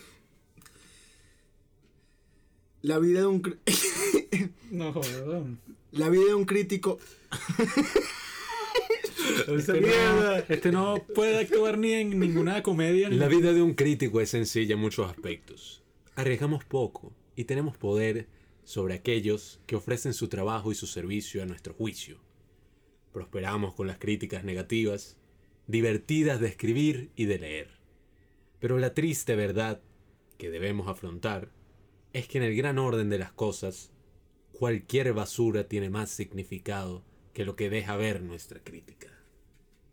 Pero, En ocasiones, el crítico sí se arriesga cada vez que descubre y defiende algo nuevo. El mundo suele ser cruel con el nuevo talento, las nuevas creaciones. Lo nuevo necesita amigos. Anoche experimenté algo nuevo, una extraordinaria cena de una fuente singular e inesperada. Decir solo que la comida y su creador han desafiado mis prejuicios sobre la buena cocina subestimaría la realidad. Me han tocado en lo más profundo ¿Dónde vas? en el pasado. En el pasado, jamás oculté mi desdén por el famoso lema del chef Gusteau. Cualquiera puede cocinar. Pero al final me doy cuenta de lo que quiso decir en realidad. No cualquiera puede convertirse en un gran artista, pero un gran artista puede provenir de cualquier lado. Es difícil imaginar un origen más humilde que el del genio que ahora cocina en el restaurante Gusteau, y quien en opinión de este crítico es nada menos que el mejor chef de Francia. Pronto volveré a Gustos, hambriento. Y Brangy, Bozinge, Barangi. Donsoin. ¿En qué estábamos antes de que este idiota... ¿Qué fue todo esto? Entonces significa que Ari eh, es una rata y que la mierda que salió de él, que fue hereditaria, Ah, claro. es una mierda, pero no Una mierda. críticos. Sí, yo creo que fue bastante metafórico. Escucha. Eso era lo que estaba pensando. Ari, ahorita con su cine, ¿verdad? Es Linguini cuando empezó en la cocina. Con el paso del tiempo, va a venir un director del tamaño de un gnomo, ¿verdad? Que se va a montar en su cabeza y lo va a controlar así como a Linguini lo controlaba de rato. Y ahí es cuando, así como Linguini empezó a cocinar bien, él va a empezar a De dirigir. hecho, bien. va a pasar así en el médico y ve que 200 kilos. Y es que tiene un bicho así rico. El bicho en el set con un gorro de chef, weón. Normalmente Y con los artistas, Va a terminar de ser esa... director y, y va a convertirse en, en, en cameraman. Normalmente con las artistas, ese, esa ratica que te, que te controla son las drogas. Tú te tomas una buena droga y ya te, o Ah. sea, eso guía tu trabajo, pues. La otra vez que estamos hablando El que- terror, el terror, el terror me aterra. Mm, ¿Qué es el terror? Ya está determinado, chamo. ¿Qué son las películas viejas de terror y qué son las nuevas? una película de terror Y- vieja. ¿Qué podemos concluir de este gran capítulo? ¿Qué le dijiste? Chamo siempre quiere concluir lo más temprano posible. ¿Ah? Eso se concluye naturalmente. weón. ¿Qué, ¿Qué estabas diciendo tú? Este, que podemos seguir hablando así del terror. Ah, le quería hacer una pregunta a ¿Tú, cada uno. tú estabas diciendo algo antes, ¿no? ¿Qué está diciendo? No sé, por eso te estoy diciendo que lo terminé de decir. No me acuerdo, pero para no quedarnos hablando de. Ari Aster. Ajá, del, del lomo. ¿No?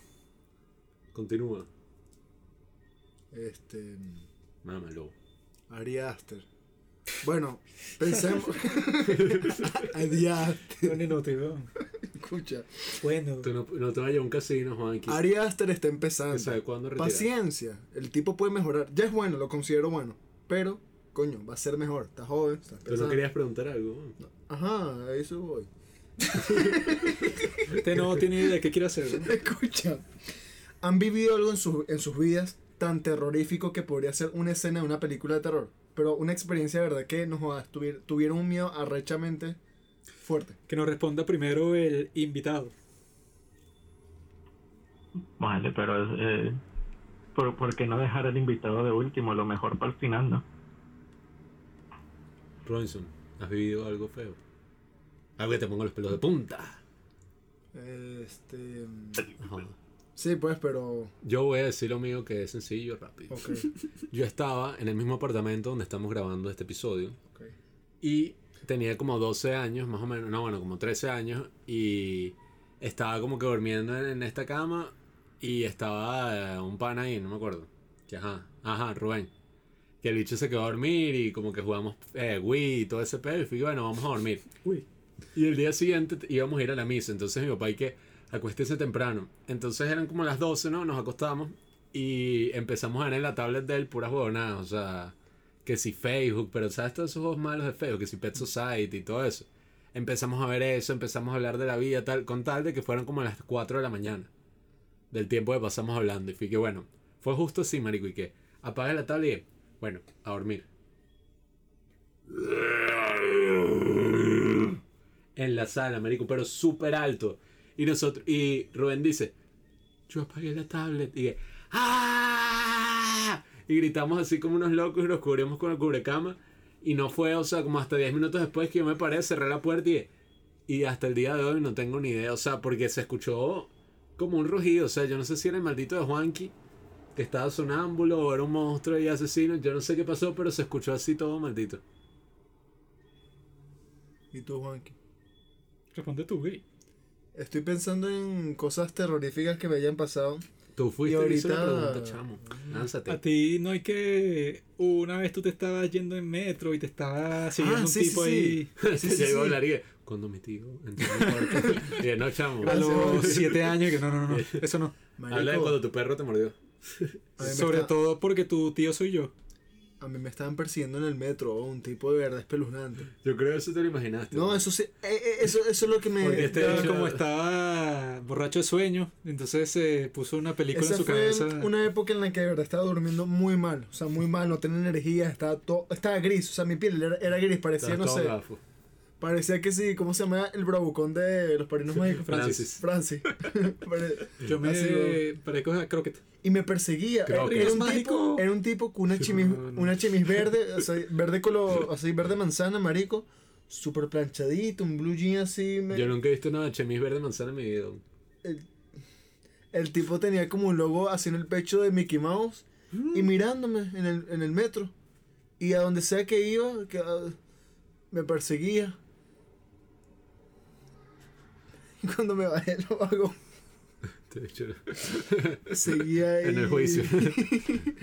y seguía, y seguía. Habla, marica, ¿qué pasó? Ajá, ¿y cuál fue el desenlace de la historia? Llegué a mi apartamento y le estaba cenando con mi madre. ¿Cuál fue el miedo y que un bicho te Que me estaba estaban viendo? persiguiendo, ¿no? Y me quería secuestrar. Lo, lo sentí, marico. Yo salí corriendo y salí corriendo, marico, y volteaba y le seguía siguiéndome.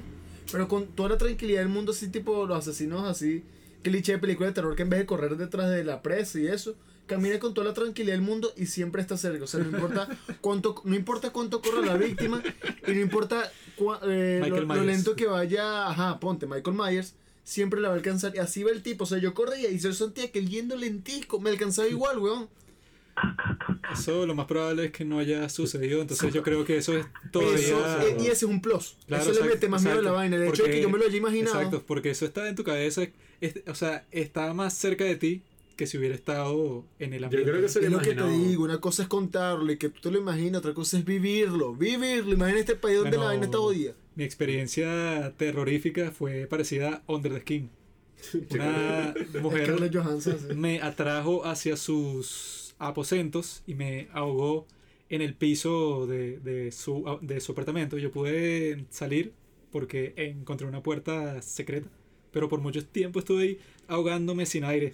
Que un día me desperté en una cucaracha. Eso fue en el. Eso fue en Que el Toda la familia me odiaba, Y de que pasé así como por dos meses hasta que por fin me pude transformar. Cuenta Eso tu fue vaina en la finca de tu tío en Valle de la Pascua. weón. ¿Sabes? Cuenta tu vaina terrorífica. Cuéntala. ¿Tú sabes, cuál, ¿Tú sabes es, Juanqui? Dímela. ¿No vas a saber tú cuál Tú es? eres el único que Dime, sabe cuál es. No me acuerdo. Comienza por una letra G. La letra G.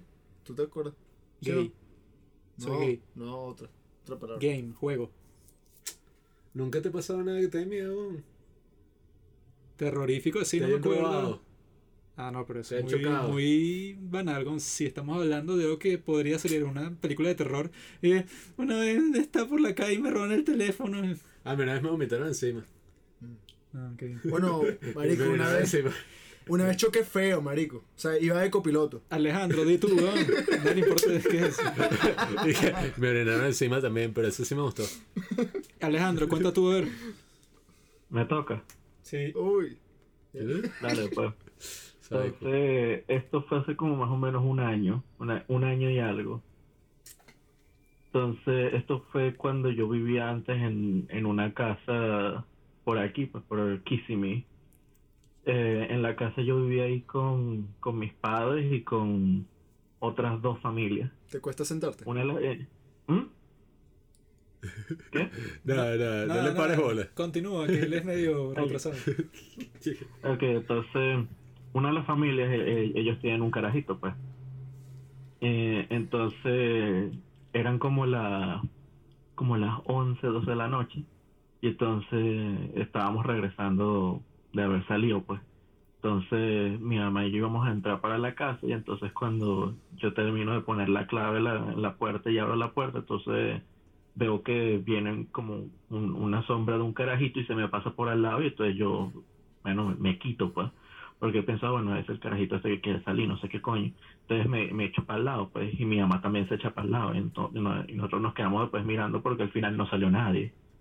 Y entonces eh, mi mamá me dice, ay, pero ¿por qué te echaste para allá? No, porque yo vi a alguien, ah, bueno, yo también, pero, pero no salió nadie. La "Ah, fantasmagoria. bueno, bueno, qué coño, bueno, eh, no le paramos bola a eso, pues.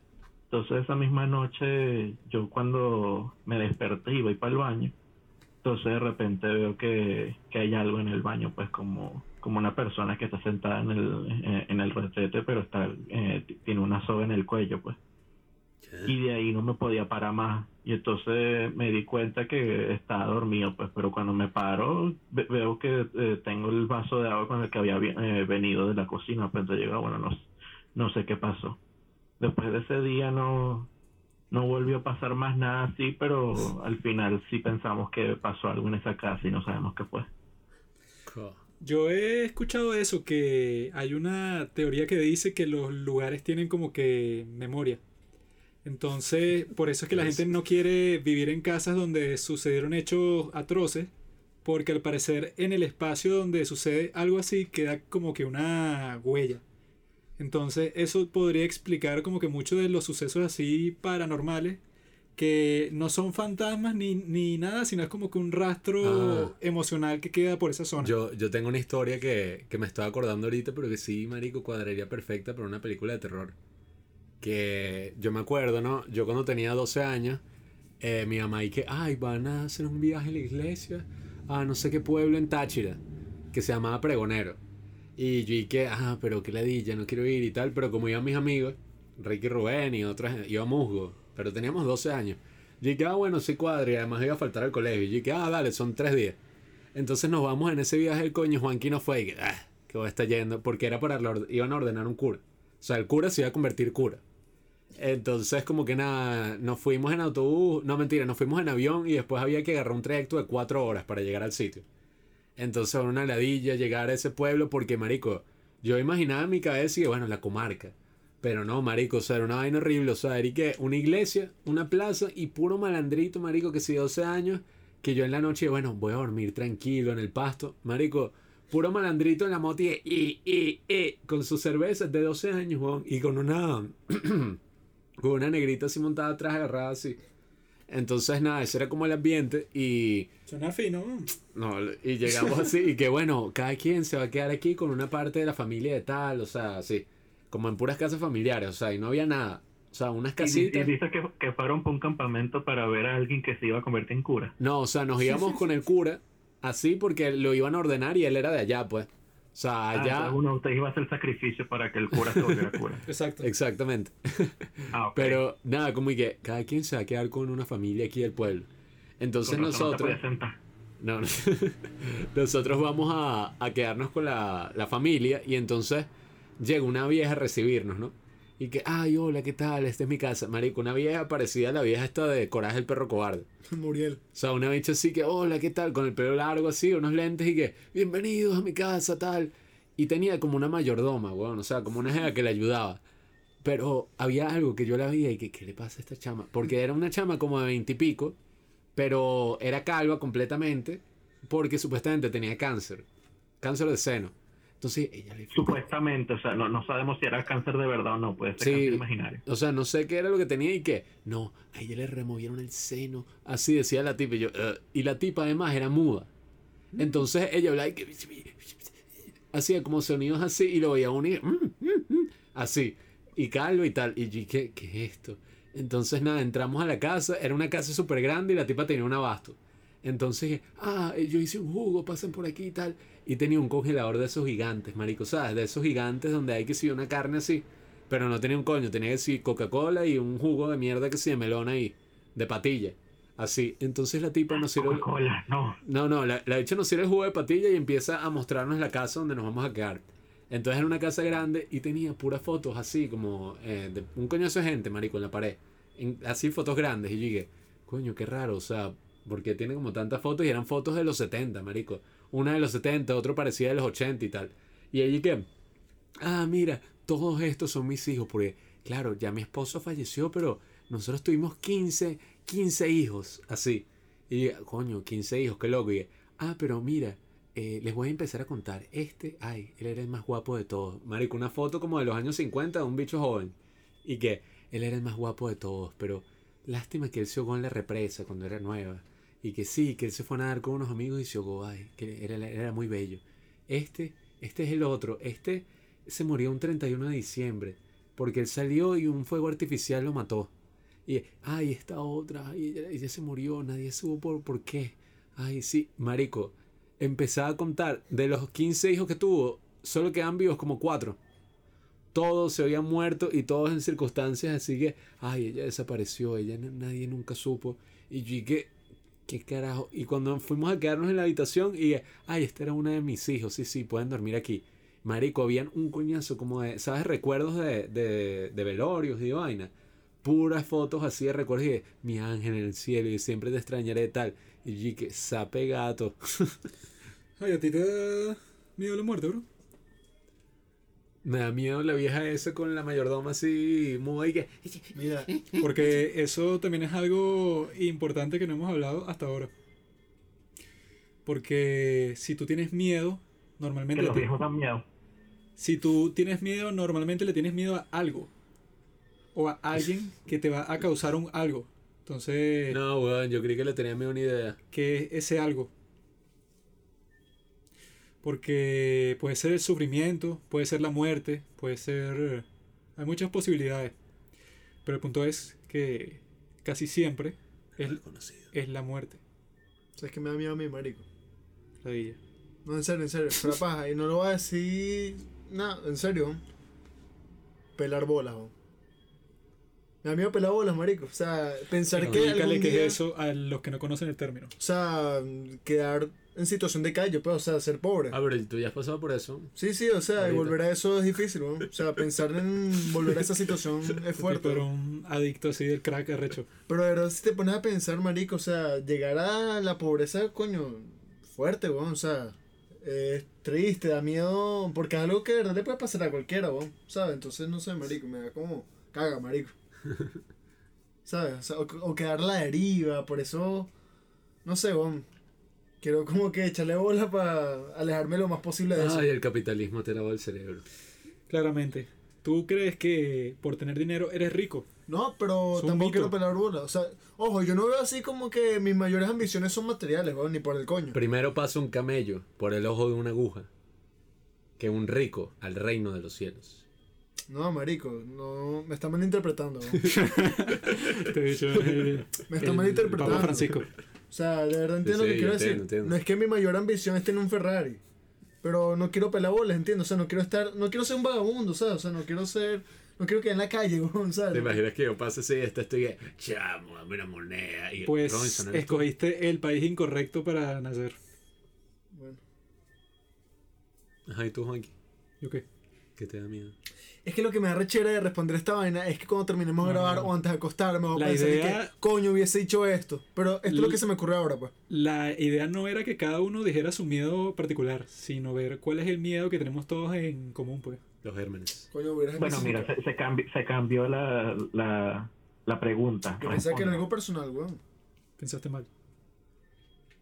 Respóndela tú, Alejandro. que, que, ten- que- que tengo miedo. ¿Cuál crees tú que es el miedo que tienen en común todos los hombres? Que les moche el pipe. Hombres o seres humanos, sea, sea concreto. Personas, todas las personas, Juanqui. Todos los seres Homo sapiens sapiens. Todas las personas que se identifiquen como tal. como persona. Ajá, ok. Quedarse solo. ¿Ya entendiste? Yo soy un perro, respétame. Creo que quedarse solo. La muerte. Ah, quedarse solo. No, no, quedarse solo en el sentido de que, por ejemplo, digamos, o sea, tú tienes una familia, pues, tú tienes tu familia, pero entonces de repente estás una noche en tu cama pensando que va a llegar un momento en el que todos ellos van a morir y tú te vas a quedar solo. No, eh, no vas a volver a estar con ellos, no vas a volver a escuchar nada de lo que ellos decían, no vas a volver a comer las cosas con las que comías con ellos, vas a quedar solo. Que al final todos nacemos solos y morimos solos. Entonces no es tanto la muerte que uno teme, sino el estar completamente solo y que todo lo que conocía ya no está.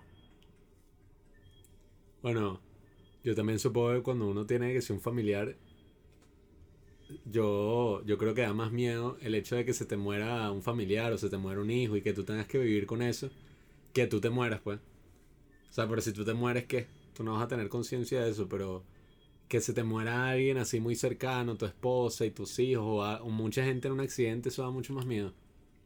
Exacto, uno no, uno no tiene miedo a la muerte, más bien uno tiene miedo al concepto de lo que es la muerte.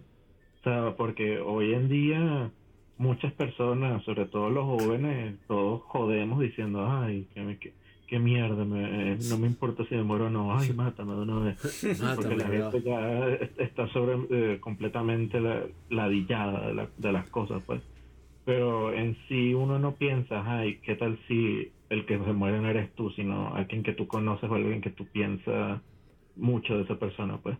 Es como, por ejemplo, en esas películas donde hay vampiros o hay gente que es inmortal, pues, lo que piensa esa persona, pues.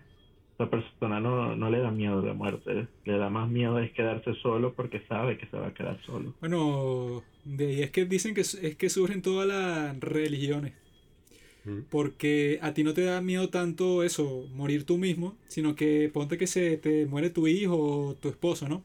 Entonces tú lo que estás buscando es eso, pues como que la esperanza en un mundo en donde esas personas que significan tanto para ti permanezcan existiendo, ¿no? Entonces Volver a ellas. No es, no es tanto por tu propia muerte, sino que tú te quieres explicar de alguna forma y que, bueno, ¿por qué mi hijo de 5 años se murió cuando le cayó un coco en la cabeza? Pues, o sea, que si el, el suceso más banal del mundo, o sea, porque es, es que, bueno, tiene 5 años, ¿no? Y entonces le cae un coco en la cabeza.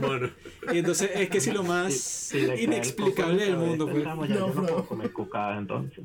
O sea, porque muy distinto es que, bueno, no, no sé, que, que lo mate un tigre, ¿no? Entonces tú dices y que, ah, bueno, el próximo año Coño, le, mira, si le, lo mata le- un tigre, chamo, mira, yo prefiero que lo mate un tigre que lo mate un coco, porque Por eso. no, yo digo, coño, el, el tigre le- lo mató, no puedo hacer nada, pero un coco, coño, me voy a sentir más bien mal. Exacto, Voy a o sea- poner en la tumba, eh, murió por un coco. si lo, si lo mata un tigre, está como que más claro y que, bueno, le hago un sacrificio al dios tigre para que no me vuelva a pasar, ¿no? Pero si lo mata un coco, ahí te estás en- enfrentando como dios que coco. a la realidad de que, Al- bueno, te puedes morir cuando sea ya y listo, o sea, no tiene que tener ninguna explicación. Entonces, de ahí es que nosotros tendríamos que experimentar eso con drogas psicodélicas como han hecho nuestros ancestros por más de 12.000 años. Porque es- ese es como que el consuelo que encuentra de ver y que, bueno, tú mismo has experimentado ese, esa especie de existencia sin corporalidad. Entonces, cuando experimentas esa existencia sin corporalidad, es que tú mismo entiendes que quizá es posible que haya una existencia post-muerte. Bueno, Bueno, y qué de ahí también vienen no, eh, los fantasmas y todo eso. Hay una Eh, experiencia al posmuerte. Tratar de darle sentido a eso, entonces viene también eso sobrenatural. Claro. Y de ahí sale el miedo a los fantasmas y a lo que no puedes ver. hay una experiencia post-muerte, Juanqui. Eso es lo que Sí. afirman los antiguos mayas, los antiguos pobladores de Tepe. Ahí, o sea, todos ellos son los que se preguntaron eso mismo, ¿no? Entonces es interesante que dicen y que, ah, bueno, eh, los que van para la iglesia y tal, y entonces tienen esa expe- experiencia directa con Dios, ¿no? Pero lo que dicen es que antes las misas, las eucaristías, era que te, que te metías una droga psicodélica y de ahí es que venía tu experiencia directa con Dios, no antes Sí, no, no tiene ni, ni, ni por leer ningún libro ni nada, sino una expe- experiencia que literalmente te transporta a, a, tra- ocio- a- a tra- otro plano de la existencia, ¿no? Entonces, eso es lo que nos falta aquí en este podcast para poder superar nuestra condición como, cor- como cuerpo animado. Ya hemos nombrado más de dos veces toda esa vaina de las drogas psicodélicas y toda esa vaina. A juro tiene que llegar un día donde tengamos que experimentar con eso, o sea, Tú eres muy Claro, cargado, tú para a matar, probar. para matar esa curiosidad. Ya yo he empezado a hacer unos trámites Fiscales. Pero, con, con, con, con miras a ese ob- objetivo. pero vamos a hacerlo como algo fino, ¿no? o sea, invitamos a una gente que nos grabe. Porque hay, hay una chama con la que yo estaba hablando acerca de eso que me, chamo, No va a escuchar nadie. que me pasó un link sobre un retiro de ayahuasca que hacen en Galipán. Que, o sea, eso no, no me atrae mucho por el hecho de que si te, o sea, si Te tomas eso, es y que no, y que te da diarrea y vomitas y, Y tal, porque es como que una calle, o experiencia sea. muy... Eso hay que hacerlo encerrado, weón. O sea, eso es como que un retiro en una hacienda que está por un monte allá, pues, o sea, como que para que sea Así lo no más lejano posible. terror. Algo, una fiesta de droga, sexo. y Pero en yo- un- una vaina ahí toda compleja y lejana. Yo quiero estar en un barco vía Margarita, experimentar con ese tipo de cosas y que haya así enanos en patines y mujeres, o sea, desnudas, pero solo una teta, la izquierda, la Pero otra tapada. yo creo que es mejor buscar una droga que no tenga unos efectos tan dramáticos. Coño, yo por- quiero unos hongos o eh, quizá un Si lo papel, saben. pero Si lo saben, dicen que es la perfecta para, para entrar al mundo de los psicodélicos. Capaz, ahí está Porque- la respuesta a todos nuestros temores. Porque dicen que el problema de si le entras con LSD es Sí, que el viaje es muy largo, entonces te puede dar una experiencia que quizá al principio no va a ser la más Por eso, positiva. si es LCD, hay que hacer un apartamento, en un sitio así cerrado. Porque si haces esa vaina, no sé, Pero una playa, weón. lo... te violan, no. Pero lo, lo interesante con respecto a eso que lo separa de las otras drogas es que lo que dicen es que no la tomes de forma recreacional. Pues y que, ay, voy a pasar un rato fino con mis padres, De entonces forma me, religiosa.